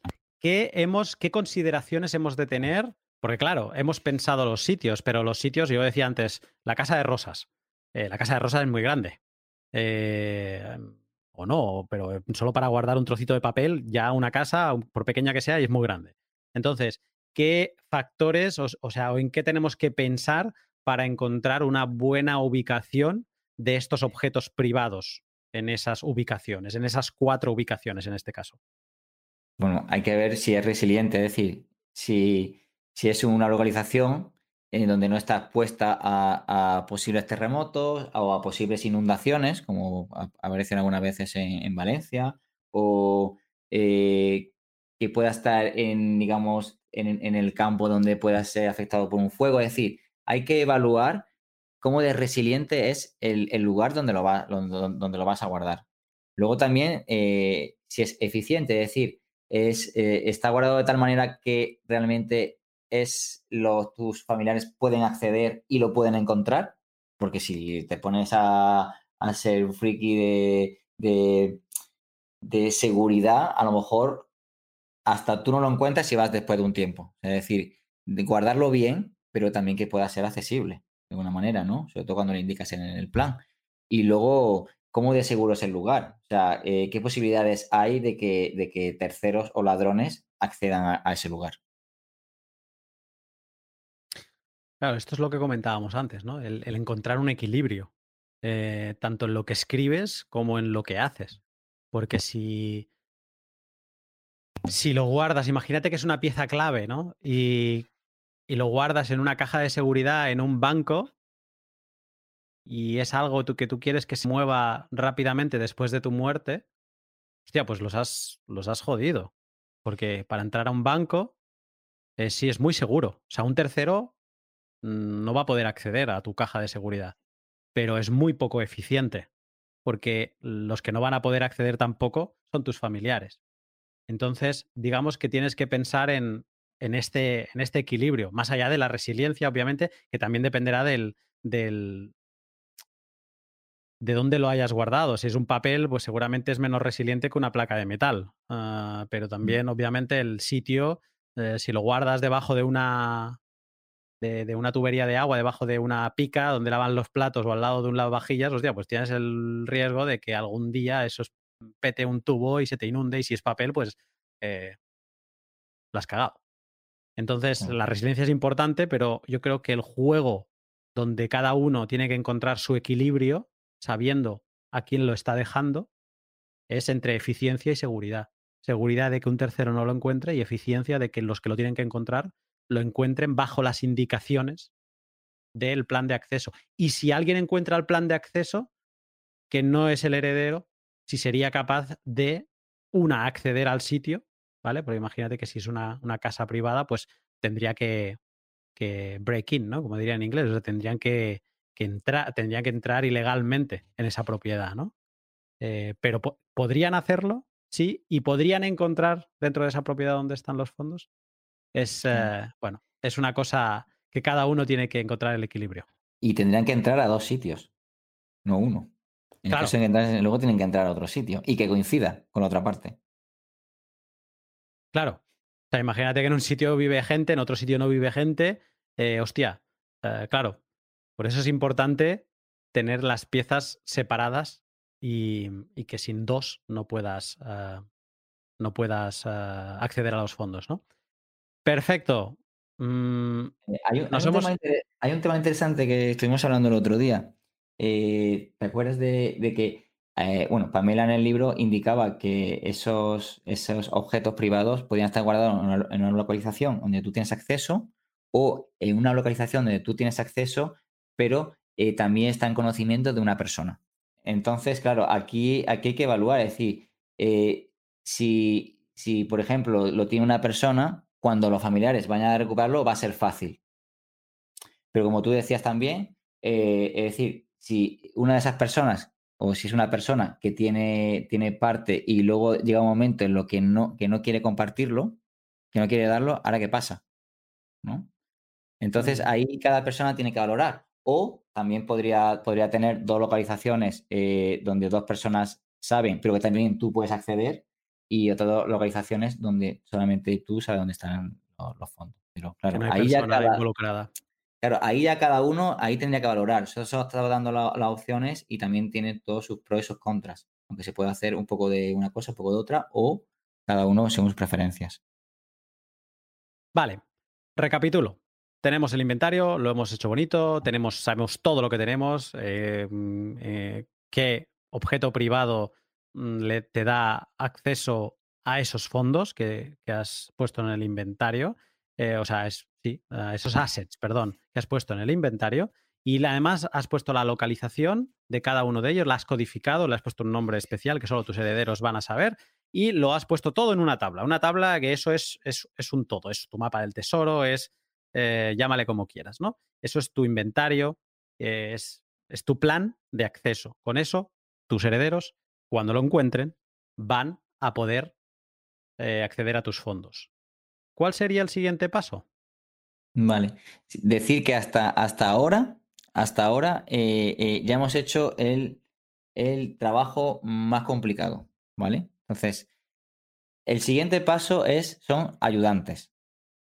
Vale, ayudantes. ¿Por qué son importantes los ayudantes? Vale, como es obvio, no podemos pretender que nuestros familiares tengan el mismo conocimiento que nosotros incluso la mayoría de nuestros familiares, si se hiciesen con, todos los con todos los objetos privados, no tendrían ni idea de cómo acceder a los fondos. Entonces, siempre es muy importante la, ayuda de, una, de, personas que tengan conocimiento de, cómo sería, eh, de cómo, cómo, se podría recuperar, recuperar esos fondos. Entonces, digamos, hay que hacer no un inventario, pero sí realmente hacer una lista de los posibles ayudantes, ¿vale?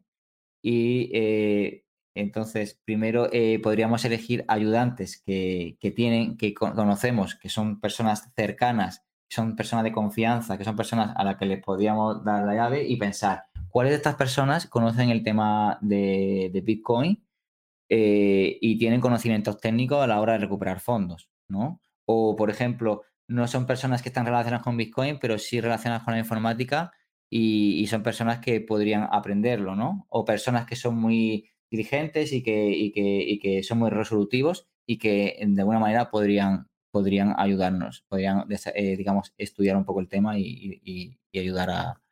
Entonces, digamos que haces una lista y, de varias personas y luego lo que haces es, pues, clasificarlo en, función de de, lo que te aporta esa persona. Por ejemplo, si es, si conoce eh, eh, Bitcoin, si en cuanto a informática conoce también el tema, si tiene eh, otro tipo de conocimientos que también puede ayudar, que si aprende rápido, es decir, tú puedes hacer luego una clasificación de, lo, de, la importancia, o sea, de los ayudantes que podrían ayudar.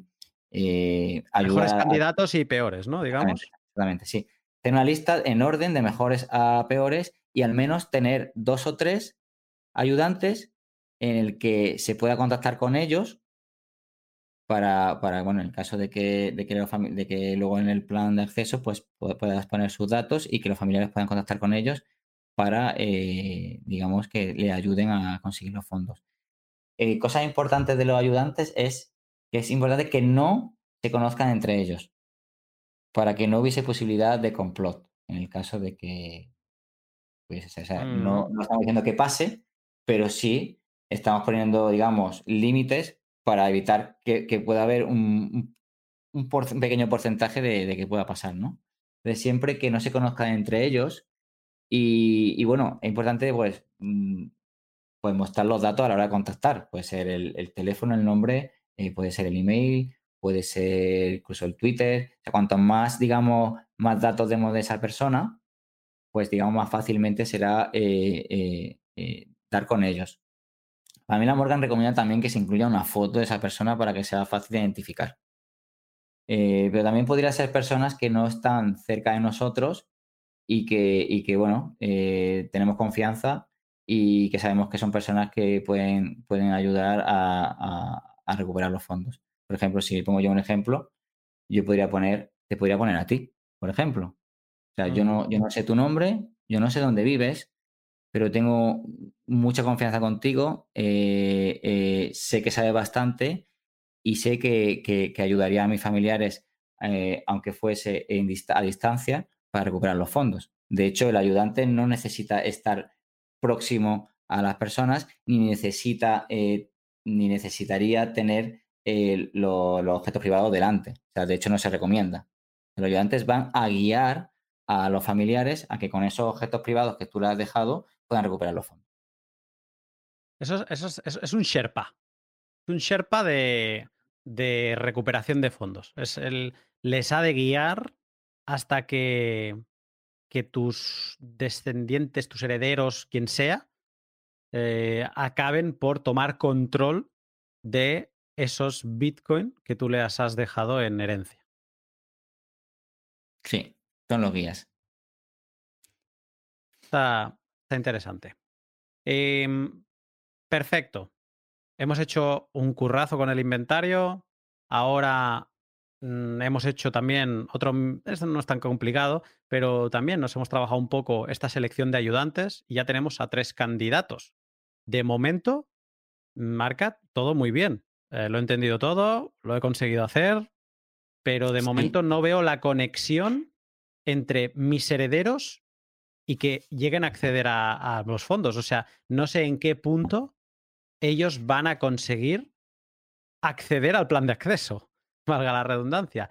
Entonces, ¿cómo, ¿cómo, cerraríamos el círculo del plan de acceso? ¿Cuál sería, em, ¿qué, le, ¿qué, le, está faltando a este plan de acceso para que mis herederos lo encuentren? Pues consolidarlo todo. Entonces, digamos que vas a coger las piezas, estas piezas que, en las que hemos estado trabajando y lo vamos a incluir en una sola pieza, ¿vale?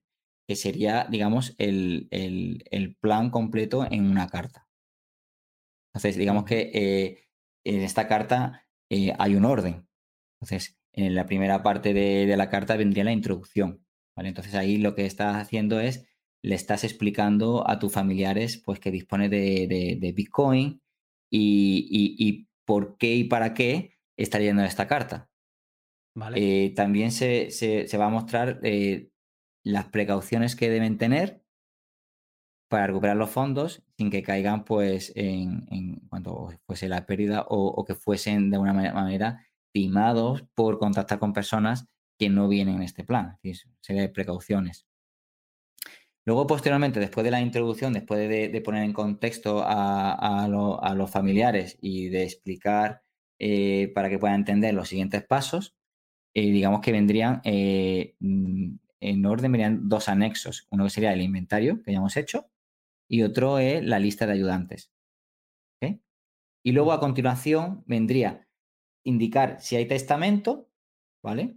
Para luego acceder al mismo y luego, por último, pues todo, digamos, esa carta en la que se ha incluido eh, tanto la introducción como los anexos, como el, eh, se ha indicado si, el, hay testamento o no, pues luego hay una despedida. Eso ya va, va con cada persona, o sea, cómo se despediría de, de yo creo que es, es, un aspecto más emocional y también es el aspecto más duro de la carta, porque ahí la persona que está escribiendo ese plan se está, se está eh, dirigiendo a sus familiares y se está despidiendo de ellos. O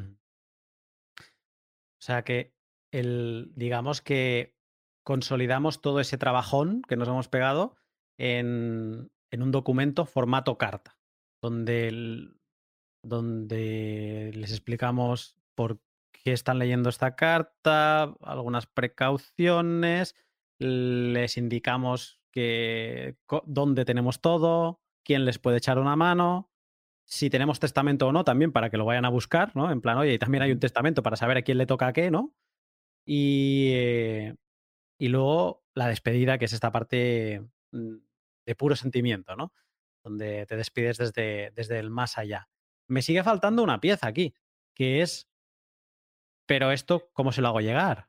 O sea, tenemos que confiar en un tercero que esté pendiente de si morimos o no para que se lo, para que le entregue la carta la tenemos que poner en el testamento, ¿no? Porque no tendría sentido. Si, si te indicamos el testamento, no, no lo podemos poner en el testamento. ¿no?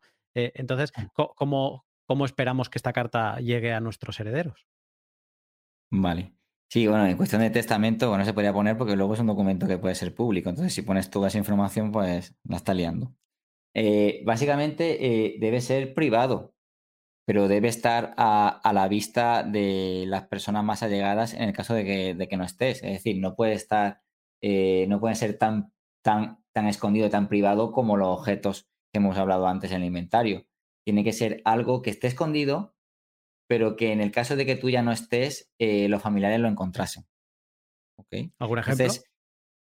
eh, bueno, pues podrías, podrías, guardar en una caja fuerte, o sea, si falleces, prácticamente van a abrir la caja fuerte, eso está claro. O, podría ser eh, entre la ropa, o podría ser, en, digamos, en algo que utilizabas asiduamente, como puede ser el cajón de, un escritorio que tiene tu llave. Que son cosas en las que el familiar, cuando tú falleces, va a acceder. Por ejemplo, la ropa va a tener que moverla de alguna manera, va a abrir cajones si, si, para, para revisar qué había. Eh, es decir, digamos, eh, eh, escondites fáciles de encontrar en caso de que no estés. Claro, porque se va a revisar. Si son cosas que no se van a revisar cuando estás en vida, pero cuando muere una persona, si lo que haces es, es mueves objetos y revisas objetos, entonces ahí se va a encontrar. ¿Hay que hacer em, redundancia también con la carta del plan de acceso? Se podría hacer una segunda copia, claro, sí, sí. De hecho, Pamela Morgan eh, da la posibilidad de que se pueda hacer una segunda copia. Por ejemplo, imagínate, una primera copia puede ser caja fuerte en tu negocio y la segunda puede ser en tu casa, con, en tu escritorio, con llave. Entonces, sí, podría, se, podría hacer. Es importante también eh, que esa carta, ya, ya, tenemos también la Stamper Evident Bags, la bolsa esta de, no sé cómo se dice en español, pero...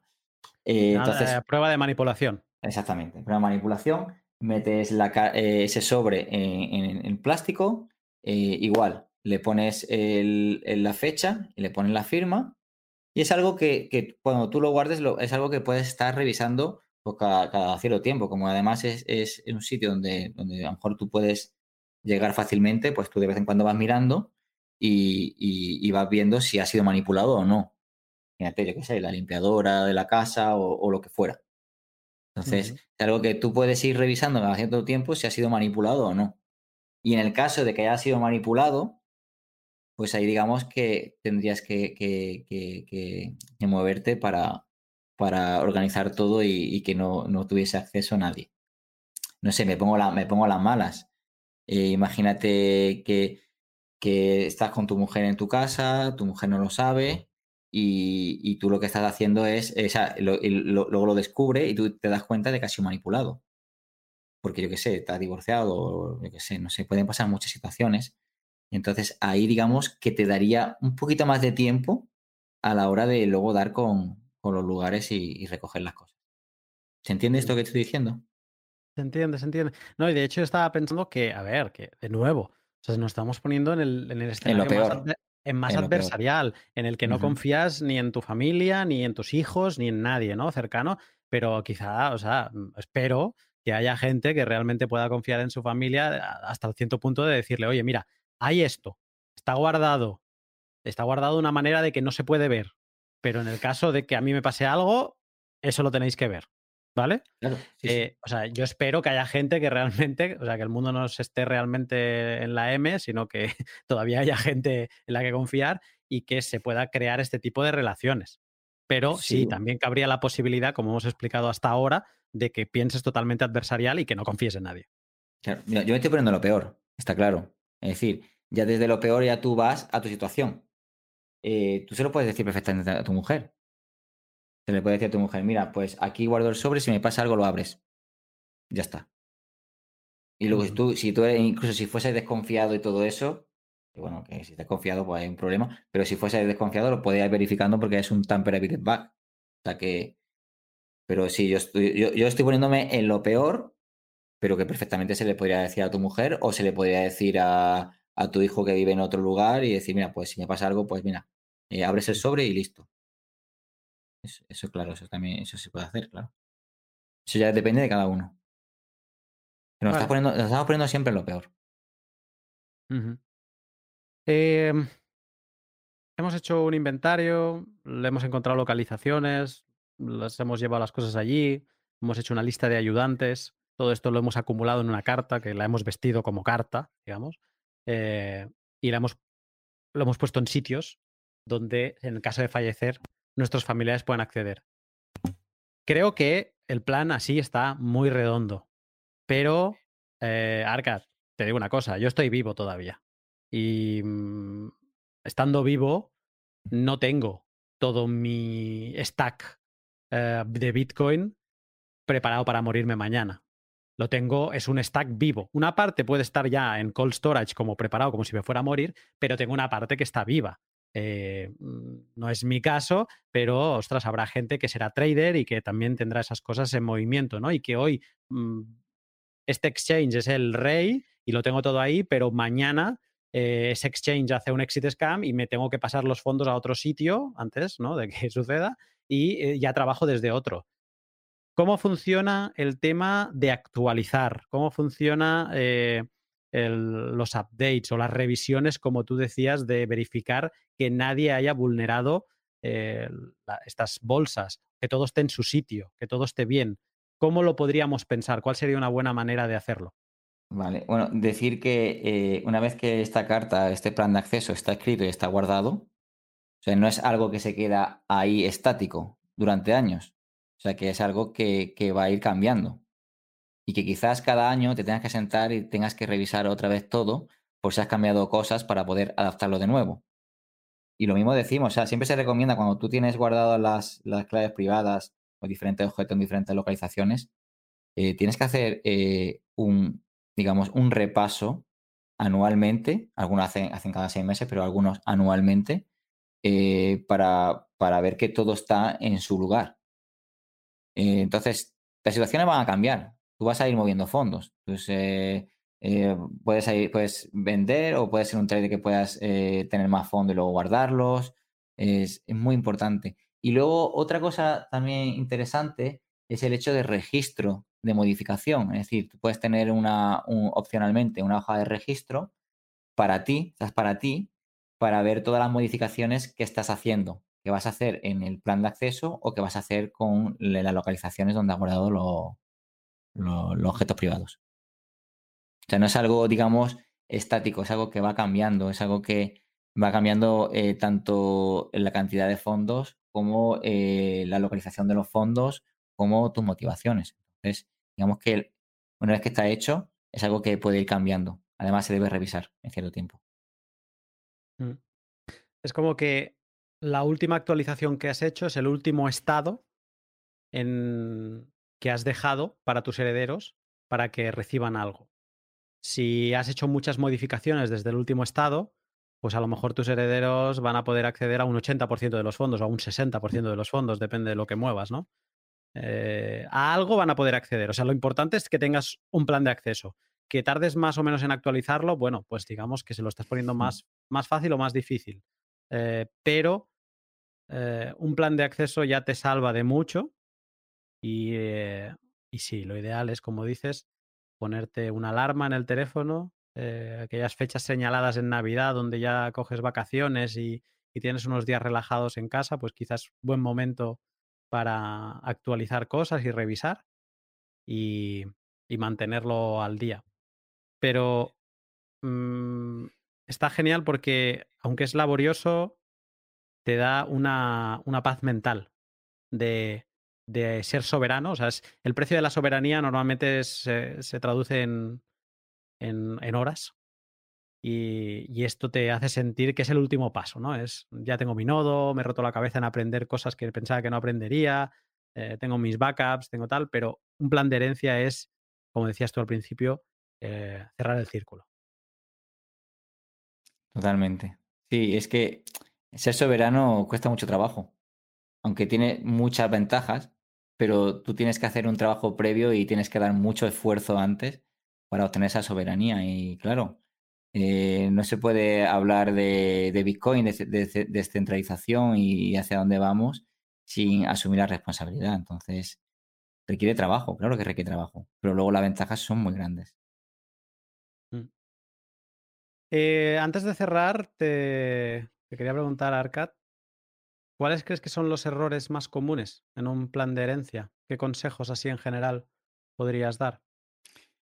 A ver, que se me vienen a la cabeza ahora mismo, eh, el mayor error del plan de, un plan de herencia es no hacerlo. Eh, y al menos, si no quieres hacerlo, por lo, menos haz el inventario de lo que tienes. ¿Vale? Mm. Otra es a tener en cuenta, otra es tu letra. Es decir, si haces el plan perfecto y luego tu letra está fatal y no se entiende, pues no sirve para nada. Así que tienes que tener mucho cuidado a la hora de escribirlo y que se entienda muy bien. Y, otro de, errores que, pueden tener un plan, un plan de herencia es eh, no evaluarlo y tomarte el tiempo necesario para, para hacerlo. Ahora mismo lo que se me viene a la cabeza quizás sean muchos más, pero básicamente el primer, el primer el error más común es no hacerlo. Mm. Me están viniendo, o sea, es como que todo lo que hemos ido hablando me, está, me está viniendo a la cabeza. Eh, y me han quedado como un par de cosas ahí eh, pendientes. Una es que puede haber gente que piense que, antes decías, los ayudantes no deben conocerse entre sí. Alguien podría pensar, yo es que un ayudante va a ser un heredero mío porque lo voy a ir formando en vida. Yo antes decía, no, o sea, darle una educación de los sitios, de las localizaciones, ¿no? Como recalcarle, casa de rosas es importante y mi despacho, ¿no? Es como irles preparando. Pero hay gente que puede decir, no, no, es que yo les voy a pegar un máster de Bitcoin a mis herederos y como les he pegado un máster a mis herederos en vida, cuando yo me muera, mm, los ayudantes del plan de acceso son, alguno de ellos es, es, mi heredero. Eh, eso quizá no es buena idea, ¿no, Arcad? No es buena idea. Si son varios herederos y uno de los herederos es el ayudante, eh, digamos que tiene la tendría la capacidad de poder eh, jugársela a los demás. Lo que sí tú puedes hacer es educarlos a ellos para ver cómo va el proceso, para, para que entiendan lo, que, lo que es recuperar una wallet o lo que va a ser el proceso, sí les puedes educar, porque luego a la hora de, que luego el ayudante le guíe a ellos, pues lo van a tener más claro.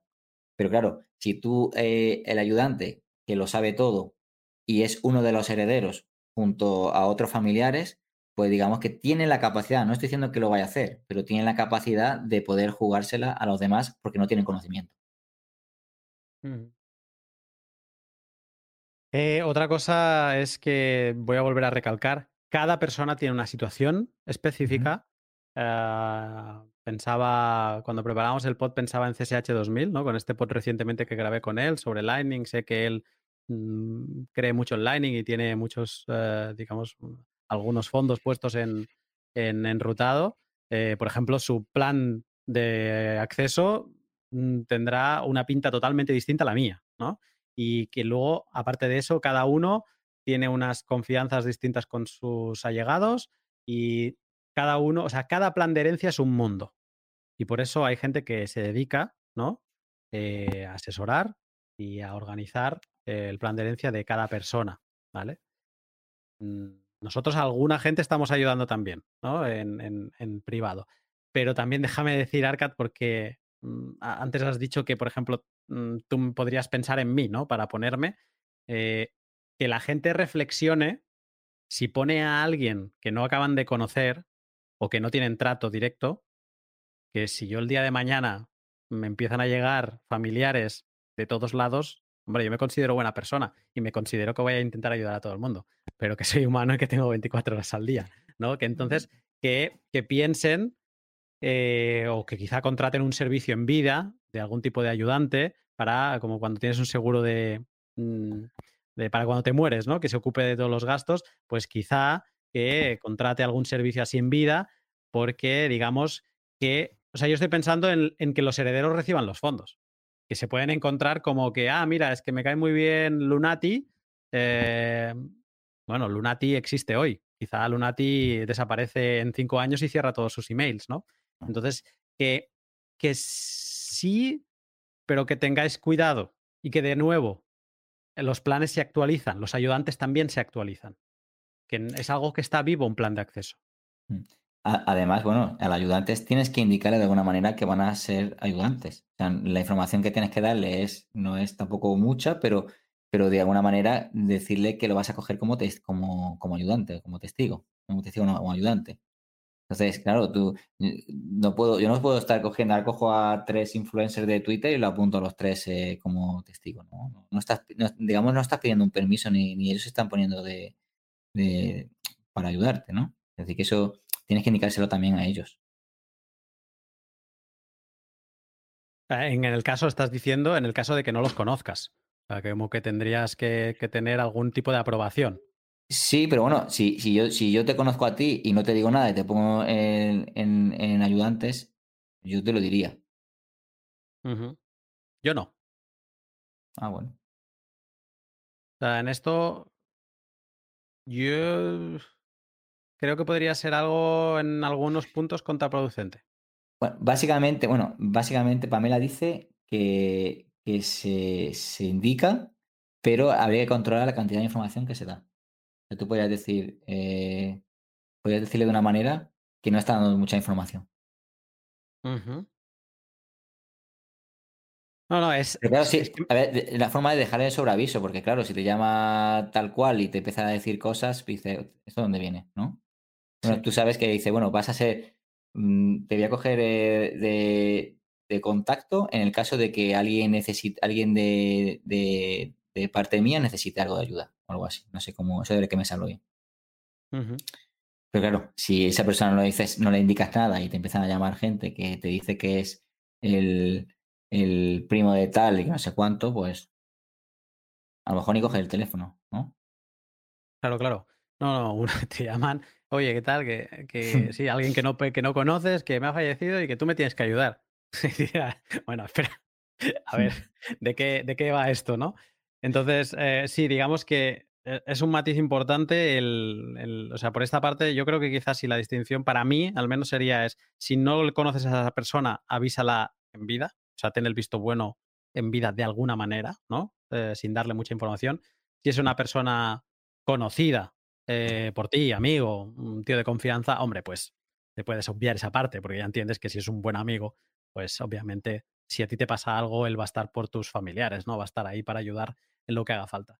Pero como veis, este pote es apasionante porque, por un lado, es un tema poco tratado, es un tema que pocos hacemos y, por otro lado, es, ah, es algo que que te hace una. Es, un proceso introspectivo, ¿no? En el que te hace pensar en, en tus amigos, en tus familiares, en cómo eres tú, cómo te comportas, cómo ordenas las cosas. Y es un viaje hacia adentro y hacia tu relación con, con Bitcoin. Eh, Arcad, no sé si te ha quedado algo por añadir, eh, mm, pero yo estoy. Yo estoy procesando toda esta información. Yo sí, voy a decir una cosa, que a todo el que escuche el pod, que se ponga a hacer el inventario. Que no se, que no se ponga a pensar en, el- en- en la carta, eh, de- de- de- en el plan de acceso, que hagan el inventario. Mm. Que se den cuenta de, de cómo lo están ges- gestionando todo. Quizá En el peor de los casos no llegarán a acabar el plan de herencia, pero Vale, que sería, un- que pero- sería un mal, una mala situación. Pero Por lo menos a tomar conciencia de cómo ordenar las cosas. Claro, por lo menos sabrán, tendrán conciencia de todo lo que tienen y tendrán, y, y- y ya en función de eso ya pueden actuar. Pero yo recomiendo el inventario. Que eso es la mayor parte del trabajo en, en es- de este plan. Y si, bueno, Arcad. y si es- sí. Ah, perdón. Sí, sí, sí, dale, dale, dale. No, esto lo corto, que se, que se- porque hay gente que tiene ya, por ejemplo, eh, todos los backups y objetos privados guardados. Entonces se habrán ahorrado bastante, bastante trabajo. O a lo mejor tendrán que reordenar después, después de, de- organizarlo. Yo me sincero y te digo que yo tengo plan de herencia y después de preparar este pod me doy cuenta de errores, no graves, pero errores, y sobre todo me doy cuenta de que le debo una actualización urgente.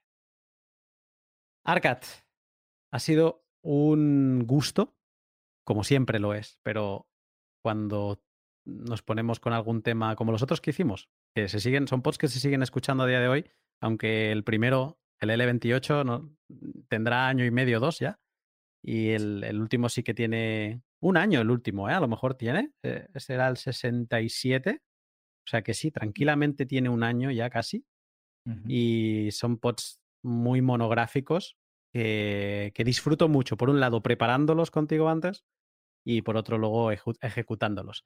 Así que, my friend, muchas gracias por, por este rato. Ha sido un placer, Lunaticoin. Una vez más. Estamos en contacto. Vale, gracias. Chao. Un saludo.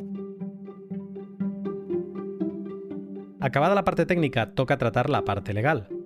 Siendo tan celosos de nuestra privacidad, ¿vamos a querer que nuestros herederos paguen el impuesto de sucesiones y expongan la posesión de Bitcoin?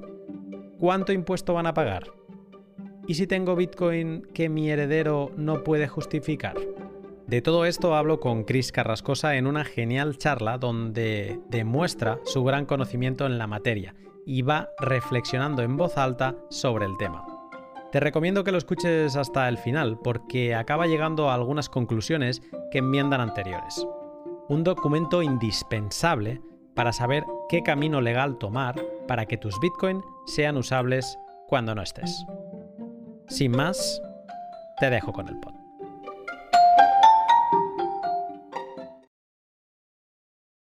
Buenas tardes, Chris. Hola, buenas tardes, ¿qué tal? ¿Cómo estás? Pues muy bien, ¿y tú?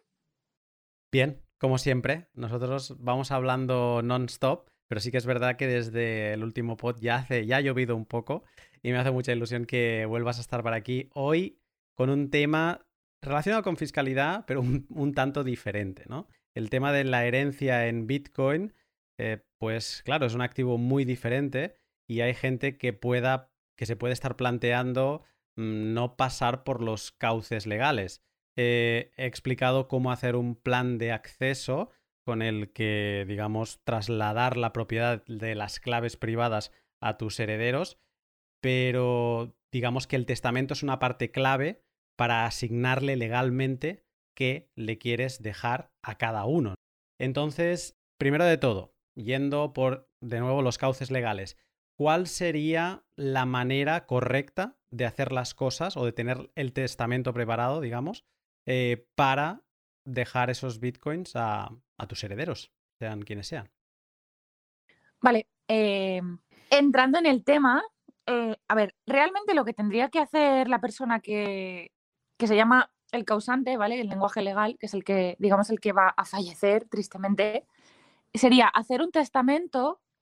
Entonces, en ese testamento tendría varias opciones, ¿no? Por ejemplo, una es, si esa persona sabe que tiene una, dos o tres direcciones de monedero y que no va a cambiar esas direcciones, que tiene todo su patrimonio metido en esos distintos monederos y que no va a haber más o que no va a meter en nuevos, podría dejar en el testamento las direcciones de esos monederos, ¿vale? Esa es una opción.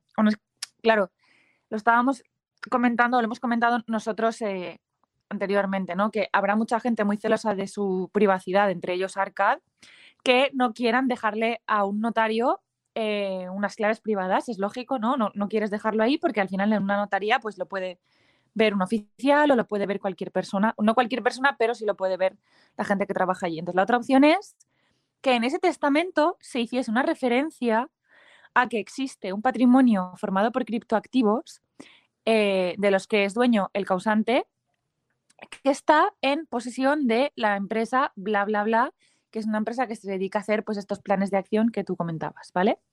De esa manera, eh, lo que hacemos es cuidamos la privacidad del causante sin tener que dejarle a un tercero que no conoce de nada unas claves privadas, eh, pero, pero por, lo menos cubrimos la, la, posibilidad de que si no lo refleja la herencia, sus herederos nunca lleguen a saber que ese patrimonio existe.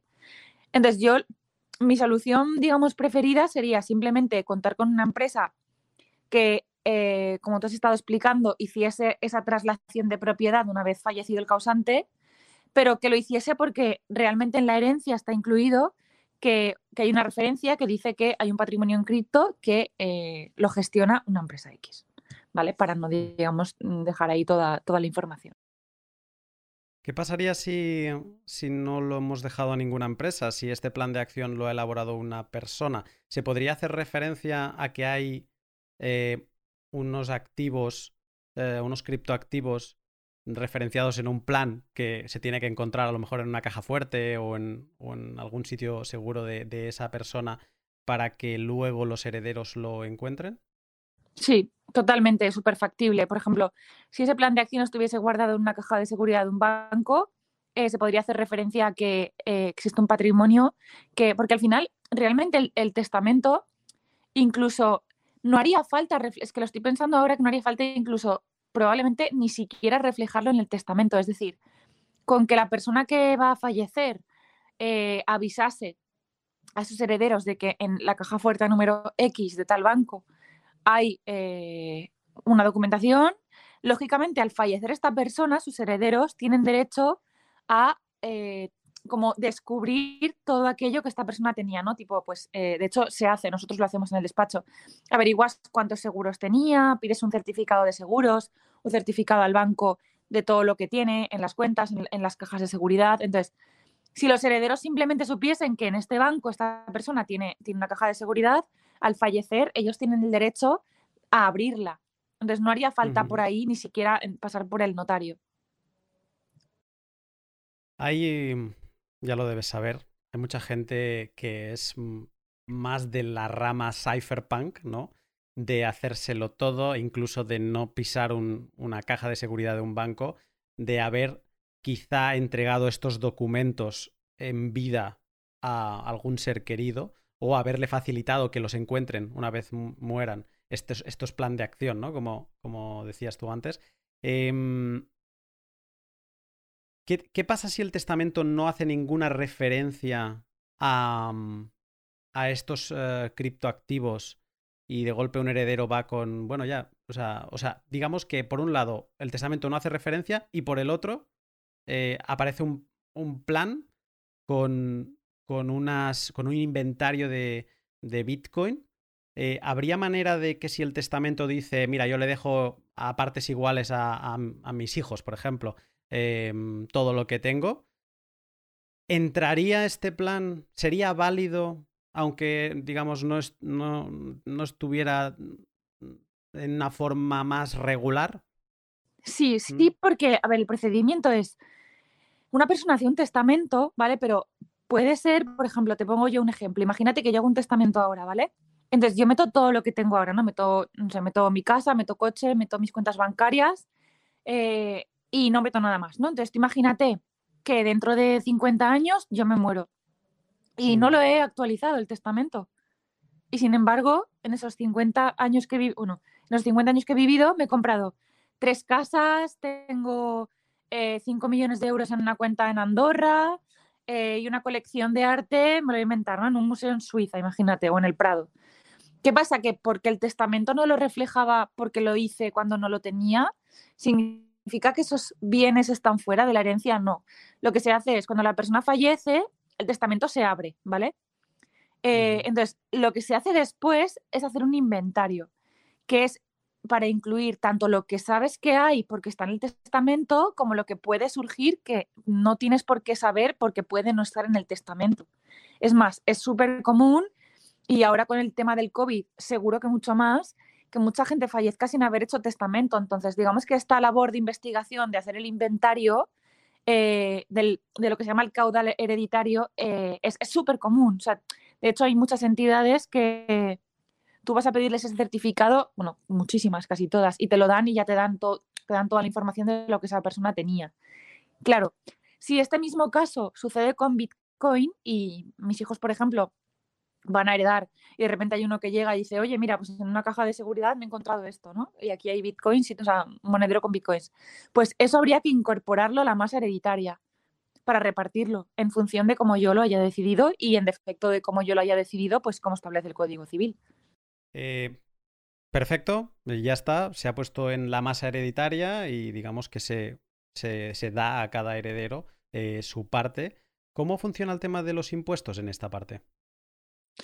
Pues, a ver, cuando tú eh, ya tienes todo el, todo el inventario, lo que haces es preparar el modelo del impuesto de sucesiones y donaciones. Entonces, como el impuesto es un impuesto cedido, es un impuesto que lo gestionan las comunidades autónomas, con lo cual por un lado, los tipos de gravamen los deciden un poco las comunidades autónomas, pero sobre todo y con lo que más se juega es con el tema de las bonificaciones y las deducciones. Es decir, hay comunidades autónomas que lo tienen bonificado en un 99% entre padres e hijos, que es exactamente lo mismo que pagar un, 0, un, 1%. ¿Vale? Incluso hay veces que no se paga nada o que está bonificado al 95%.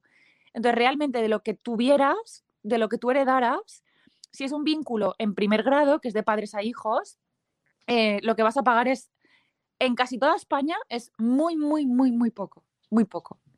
¿Vale? Porque ya te digo, en casi toda España, de las que tienen la bonificación del 99%, porque significa que de todo lo que tú recibes, la valoración de todo lo que tú has recibido pagas un 1%. ¿Vale? Luego hay otras comunidades que han decidido no, o sea, penalizarlo más, pero en casi toda España está, está bastante, bastante bonificado. Vale. Em, entiendo que es especialmente importante poner eh, en el testamento o digamos que tus Bitcoin lleguen a, este proceso de sucesión por, em, por el tema, estoy pensando en los exchanges centralizados. O sea, si tienes fondos en exchanges centralizados, entiendo que, que claro, cuando la persona que se ha dado de alta en ese exchange ha fallecido y por lo tanto digamos que tiene que haber un traspaso legal de esa, de esa propiedad, ¿no? No sería tan fácil como un monedero externo, digamos, eh, una, una, wallet, un hardware wallet, eso sería más sencillo, pero en un exchange centralizado, esta parte del testamento eh, sería importante. Claro, y aquí lo que, aquí lo que, lo que es bastante importante es que las personas que son las propietarias de estos, patrimonios sean un poco, eh, a ver, ¿cuál es, ¿cuál es la palabra adecuada? Responsables. Es decir, si tú tienes un patrimonio cripto muy, muy, muy, muy amplio, ¿vale? Em, y lo tienes en exchanges que tú, por lo que sea, por ejemplo, o son descentralizados o sabes que por su cultura de, empresa eh, no les gusta decir ni dónde están, ni suelen responder a requerimientos legales, etcétera, etcétera, etcétera, pues entonces ahí puedes tener un problema porque al final todo depende de que yo, por ejemplo, como heredera, envíe eh, el certificado de defunción de mi madre de mi padre, de mi hermano, de mi tío, al exchange, para que el exchange me diga, ok, eh, he visto el certificado de defunción, ahora acredítame que tú eres legítima heredera de esta persona, para poder, digamos, eh, desbloquearte los fondos o incluso traspasártelos, ¿vale? Entonces, eh, si los dejamos en un exchange de los, del que no, en, un exchange que es descentralizado, tampoco tenemos acceso, digamos, a esas claves privadas, ni a ese monedero, ni nada de nada de nada, lo que podemos encontrarnos es que igual estamos meses o incluso años sin tener acceso a eso. Es más, si el exchange se pusiera muy burro, podrías llegar a tener que pedírselo judicialmente. Entonces, realmente es como un, podría llegar a ser una cosa súper dolorosa, un proceso súper doloroso, cuando realmente se podría solucionar si tú lo tuvieras en un exchange no tan, em, es que no sé cuál es la palabra, como mm, descentralizado está muy manido, pero ¿el qué? Más amigo de la regulación. Sí, y sé que esto, que, esto le, le, dolerá a mucha gente que te escuche, pero realmente no es pensando en ellos, es pensando en que la gente que lo tenga que heredar lo pueda hacer de manera fácil. Hay otra manera más fácil. Ya lo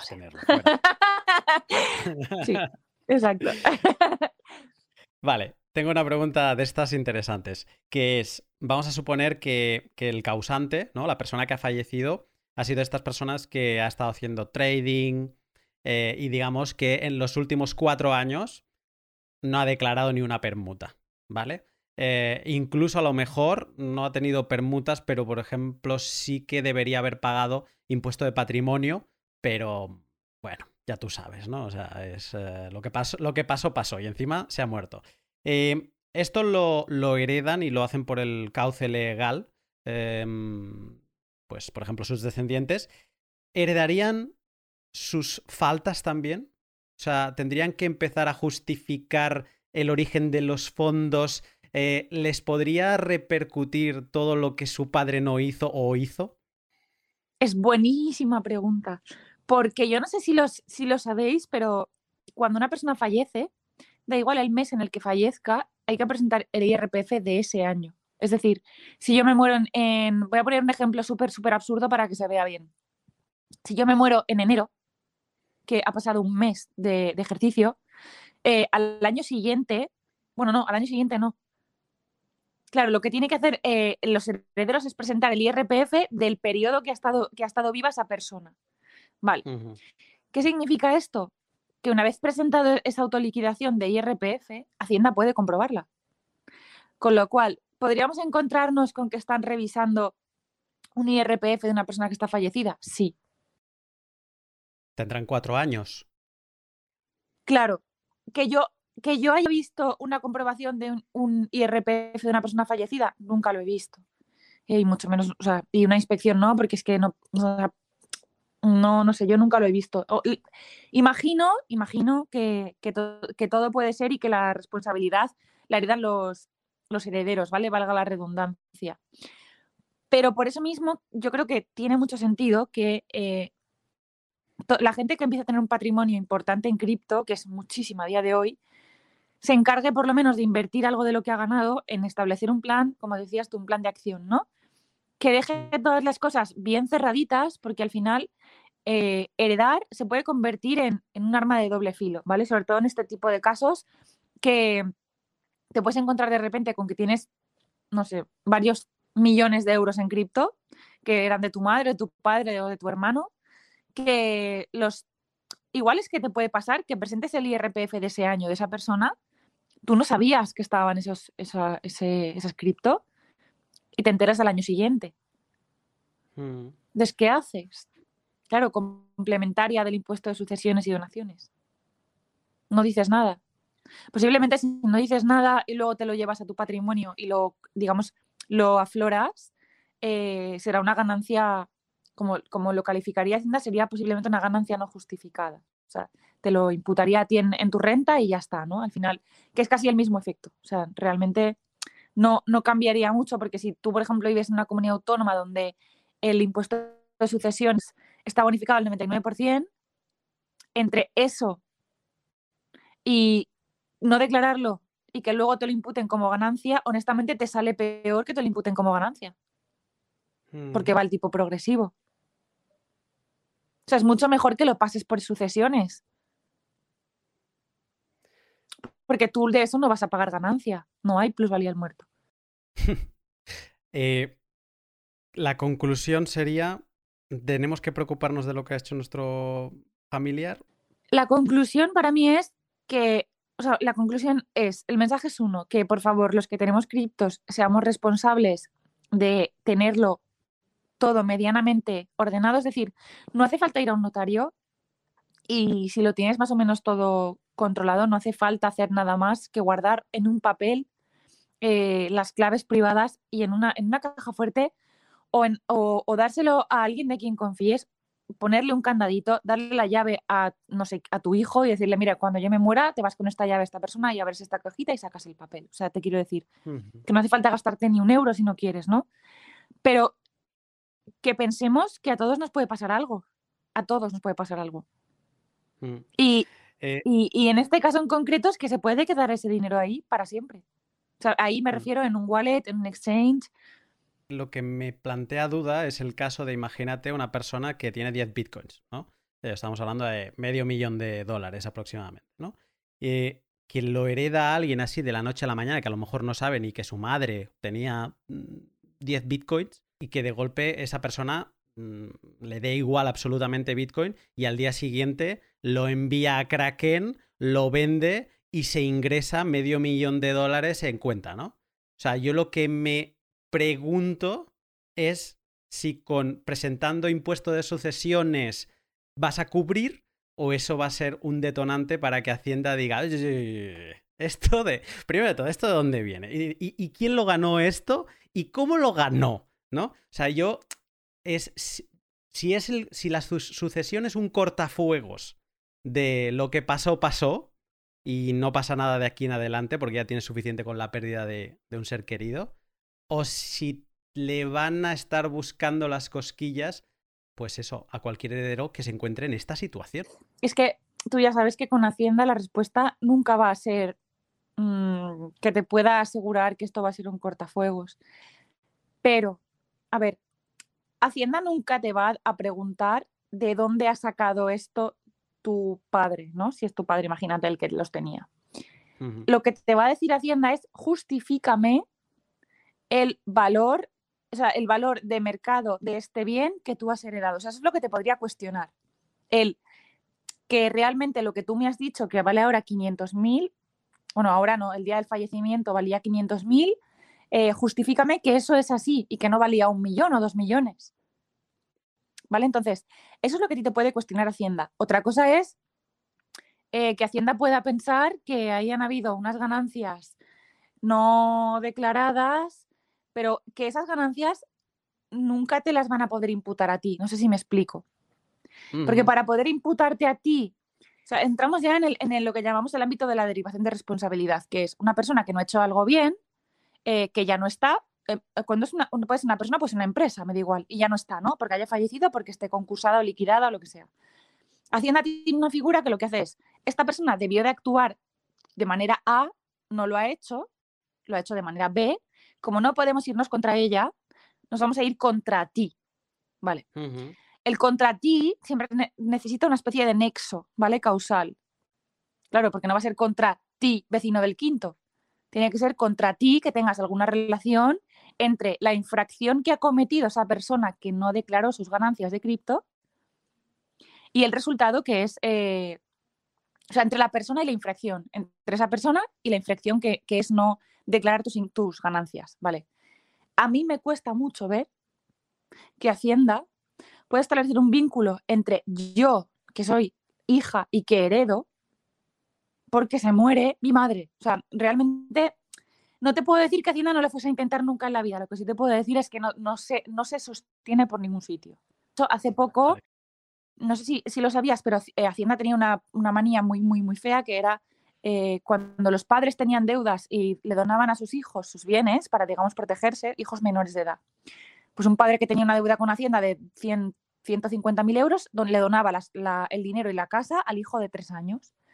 Hacienda se iba contra el hijo de tres años y consideraba que había sido como cómplice del padre porque lo había aceptado la madre, que era la eh, representante legal del niño. Vale, pues el Supremo ya ha dicho que esto no, esto, esto no se sostiene, o sea, esto no tiene sentido. ¿Vale? Con lo cual, la lógica al final sí que aplica y a mí me cuesta mucho ver que una persona que hereda porque tiene derecho a heredar, porque al final es, es una figura jurídica, ¿no? pueda ser responsable en algún momento de que su padre decidiese no declarar sus ganancias en cripto. Me gusta esta respuesta. Ya, ya lo sé, ya lo sé, ya lo sé ya. Pero vamos, es que Hacienda, esto es como lo de las permutas intracripto, Hacienda lo, si, lo, si quiere lo intentará y lo que habrá que hacer es pelear contra ello. Me gusta, parece que la, la muerte de momento es un cierto cortafuegos de, de, de, muchas cosas. O sea, me gusta porque además me pensaba que sería mucho más violento en tema de impuestos y en tema de requerimientos a, los herederos, que ya tienen suficientemente con la pena, ¿no? Y parece ser que es bastante tranquilo.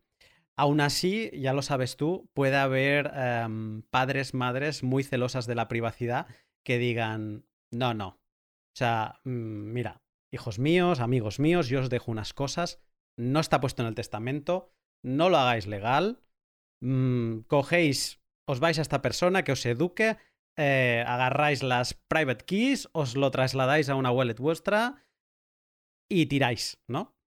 Entonces, una persona, eh, un heredero en este caso, de la noche a la mañana, pues se planta, por ejemplo, con estos 10 bitcoins, pero que no han pasado un cauce legal. Eh, yo ahora eso lo veo más como un problema, por lo que acabas de explicar, porque parece ser que mm, pasarlo por, por la legalidad mm, no, no hay mayor problema. Eh, pero, ¿qué pasaría si esto se hiciera así? Eh, ¿Habría algún momento en que esto prescribe y el heredero mm, lo puede hacer público y puede pasar por un exchange centralizado para vender o va a tener un problema de tres pares de narices siempre? No, a ver, la prescripción existe. El derecho de, la, agencia tributaria a liquidar eh, prescribe, ¿vale? Posiblemente este prescriba a los cuatro años porque al final es, eh, no estamos hablando de una bonificación. O sea, hay como dos plazos de prescripción, ¿vale? Eh, el de cuatro años es para, para que Hacienda determine la deuda que tú le debes en concepto de impuesto de sucesiones. Entonces, yo tampoco recomendaría a nadie como que jugase a... Porque, a ver, cuando hablamos de la prescripción, lo que se olvida mucha gente es de que la prescripción son cuatro años siempre y cuando Hacienda no la interrumpa. Es decir, si tú heredas en el 2021 y pasan cuatro años, estamos en el 2025, tú te puedes pensar que te ha prescrito todo y gritas a los cuatro vientos que tienes 10 bitcoins, que has sorteado a Hacienda, que eres Superman, Y puede ser que Hacienda en el 2022 te hubiese notificado una comprobación limitada sobre ese impuesto que ha durado ocho meses, ¿vale? Que ha terminado con, un resultado cero, o sea, no te han liquidado. Y tú, sin embargo, te has creído que a los cuatro años está prescrito, cuando realmente esos ocho meses de ese, procedimiento no contaban. O sea, son ocho meses que tienes que contar de más, ¿vale? Entonces, ojo porque la prescripción corre salvo que Hacienda en algún momento la interrumpa. Vale, entonces, si la opción es, y yo, yo personalmente creo que, que te esperas 10 años. Dices, venga, va. Pues si te, si, si te, esperas 10 años te ha prescrito y lo siento mucho, pero Hacienda también pierde. O sea, y esto, los, abogados tributaristas, lo, primero, primero, primero que hacemos cada vez que nos llega un caso al despacho es siempre intentar eh, ver si, si podemos alegar prescripción. Siempre. O sea, es de, básico de, derecho tributario. Si te ha prescrito, pues eh, le ha prescrito Hacienda y tú ya con ese dinero puedes hacer lo que te, lo que te dé absolutamente la gana. ¿Vale? Porque la ganancia patrimonial, eh, al haberlo tenido que heredar, digamos que, el hecho imponible estaba en el impuesto de sucesiones, no lo has declarado, han pasado el, plazo de, prescripción, tú con ese dinero ya puedes hacer lo que quieras. Vale. Tampoco te lo, te lo aconsejo porque si Hacienda descubre que tú o sea, no aconsejo, no, aconsejo no, pasarlo por Hacienda, pero si tu decisión ha sido no pasarlo por Hacienda, en el momento en que Hacienda descubra que le ha prescrito el derecho a determinar una deuda de 10 bitcoins, lo más posible es que eh, la práctica demuestra que al final Hacienda te lo va a intentar rascar de algún sitio. Suena, vengativo. Tristemente, mm, sí a mí, mi experiencia me, ha demostrado que en algunos casos pasa. O sea, pasa que Hacienda muerde, muerde el hueso y cuando tú se lo quitas, lo intenta volver a morder. Pero si está prescrito, está prescrito. O sea, eso ya no hay marcha atrás. Vale. Entonces, si la decisión ha sido no lo quiero pasar por Hacienda, esto es una cosa que. Y te voy a reconocer que he tenido conversaciones con varios clientes ya que me han dicho exactamente esto.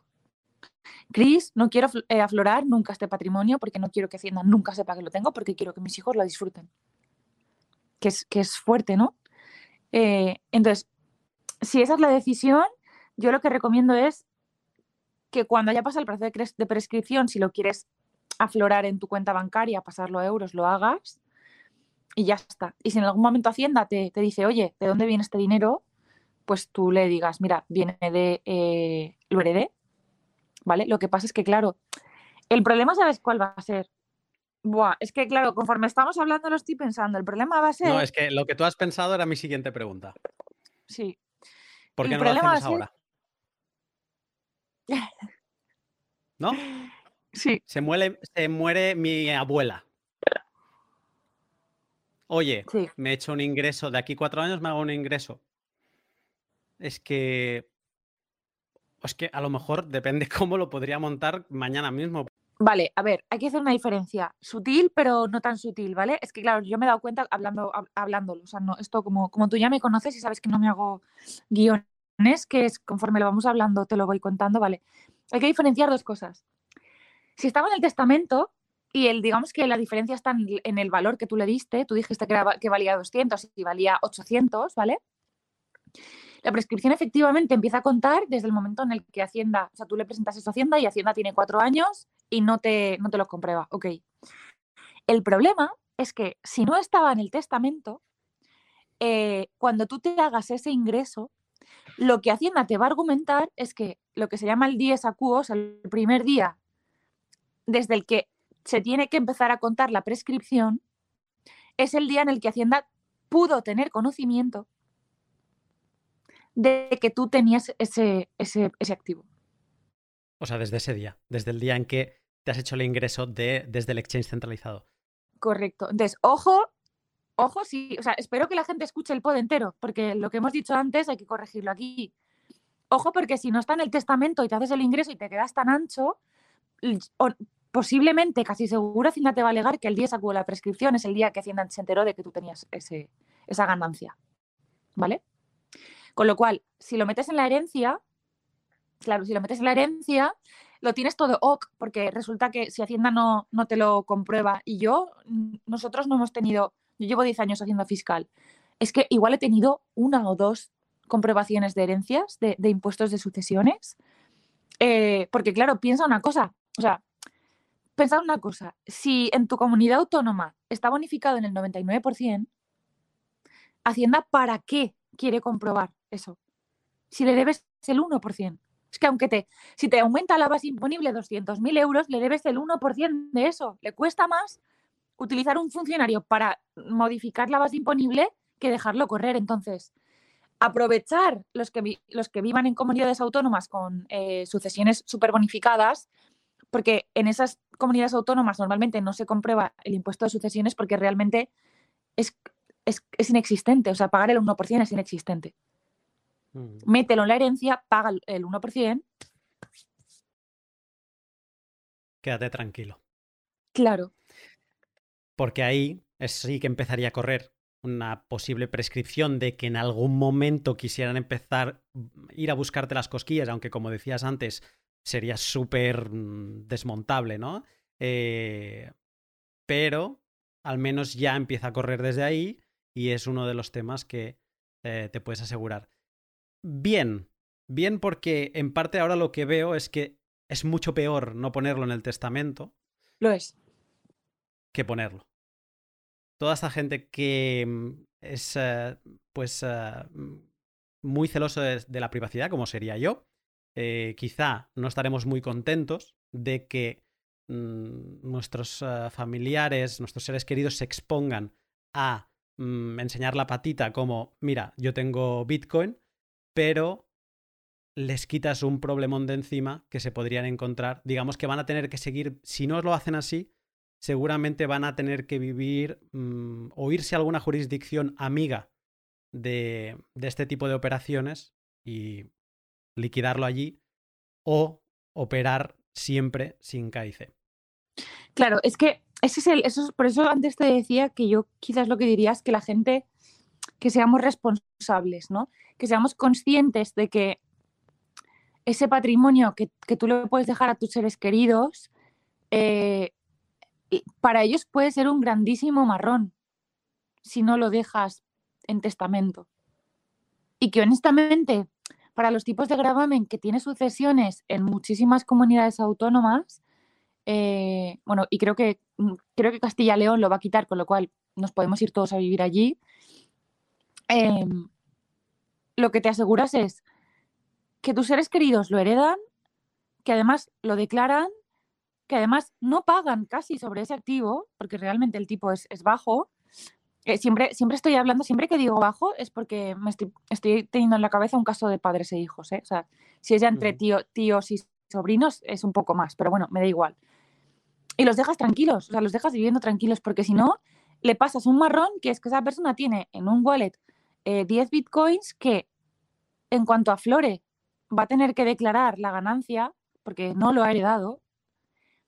Entonces, le va a salir mucho más caro a esa persona, pero es que además tiene un marrón encima, que es lo que dices tú, ¿no? Que Hacienda me diga, bueno, bueno, bueno, a ver, a ver, a ver. Vale, ¿estos bitcoins de dónde vienen? Justifícame eh, eh, si han pasado menos de cuatro años, justifícame las permutas que haya habido, por ejemplo, ¿no? No lo vas a poder hacer. Entonces, mejor utilizar un mecanismo, ya sea un notario o una empresa que te haga un plan de acción o una caja de seguridad donde guardes toda la documentación que te haga esa empresa, de manera que tus herederos encuentren la menor fricción posible a la hora de declararlo. Me gusta, me gusta porque normalmente siempre nos tenemos que poner en el peor de los lugares cuando hablamos de impuestos, sobre todo por su baja comprensión de Bitcoin. Y en este caso, el riesgo es la privacidad. Cada uno ha de evaluar. Eh, algo que, he leído y que comenta el, eh, Pamela Morgan en su libro es que una cosa son las cosas que nosotros, por las que nosotros vivimos y creemos, y otra cosa es la de nuestros herederos, ¿no? Y entonces no tenemos que obligarles a ellos a vivir por lo que nosotros creemos, sino que mm, pues eh, dejarles hacer, ¿no? No obligarles, por ejemplo, como dice el libro, a que holdeen Bitcoin. Oye, eh, tú ya no estás aquí, si se los das, ya son suyos. O que los, se los traspasen a una wallet suya y a partir de ahí, si los quieren vender, que los vendan, si los quieren holdear, que los holdeen y que hagan lo que quieran, ¿no? Y eso también va por esa parte de a lo mejor no son, ellos no tienen esa mentalidad más de pro privacidad, eh, quizá reflexionar en ello y facilitarle las cosas. Y si eres muy mm, paranoico, eh, etcétera, etcétera, pues bueno, quizá tu responsabilidad deberá hacerlos viajar o mudarse a una jurisdicción amiga de, de esas cosas. Cada uno tendrá que fijar su plan de acción, pero me ha gustado ver que en España, siendo como es, eh, tengamos estas facilidades. Y, Cris, muchas gracias. A ti, como siempre. Antes me has preguntado muy rápido lo de la sudadera. Me ha gustado mucho. Me la he puesto con un poco de miedo. Digo, porque claro, hay tan pocas que Ya, digo, ya a ver si sé. alguien va a decir, oye, em, em, ¿qué, qué narices es este tío que va con la sudadera? No Em, fui consciente, pero la gente tampoco sabe que te envié una a ti. Entonces, ¿sabes? Bueno, No- la gente no tiene por qué saber quién eres porque nadie sabe que te envié una a ti. Claro, claro. Me la voy a, me la voy a poner para estar por casa. Pero, pero Muy bien, vale, bueno, me parece bien, me parece bien. es mi. Bueno, la saqué a pasear el otro día, pero lo hice en cierto momento, tomé conciencia y dije, ostras. Pero bueno, no, te agradezco y, y estoy, eh, estoy muy contento de, de que de esta nueva aventura de ah, ATH 21, All Time High 21, en la que obviamente pondré los links en la, en la descripción. Y eh, tu link en la descripción casi que no hace falta porque te conoce todo el mundo. Eh, así que, pero bueno, igualmente, eh, Chris, muchas gracias por, por las explicaciones y nada, te veo pronto por el pod. Yes, muchas gracias. Y hasta aquí el L106. Espero que hayas aprendido tanto como yo eh, preparando el podcast con Arcad y de escuchar a Chris hablar de la parte legal del plan de herencia. Si tienes alguna duda eh, con respecto al plan de acción, déjame decirte que desde hace un tiempo, para todas las dudas relacionadas con claves privadas y con, por ejemplo, planes de acceso, con Arcat hemos creado Semilla BTC, desde donde te podemos ayudar con cualquier tema relacionado con tus claves privadas, algún tipo de análisis de cadena que quieras que realicemos y, como no, con planes de acceso para tener bien atado tu plan de herencia. Hasta aquí el pod, ahora sí. Me despido de ti hasta la próxima semana, no sin antes a agradecerte pues todos los pods que, compartes, eh, los comentarios que me dejas, un especial eh, mensaje para los Patreon, que creo que ya somos 52. Muchas gracias por vuestro apoyo.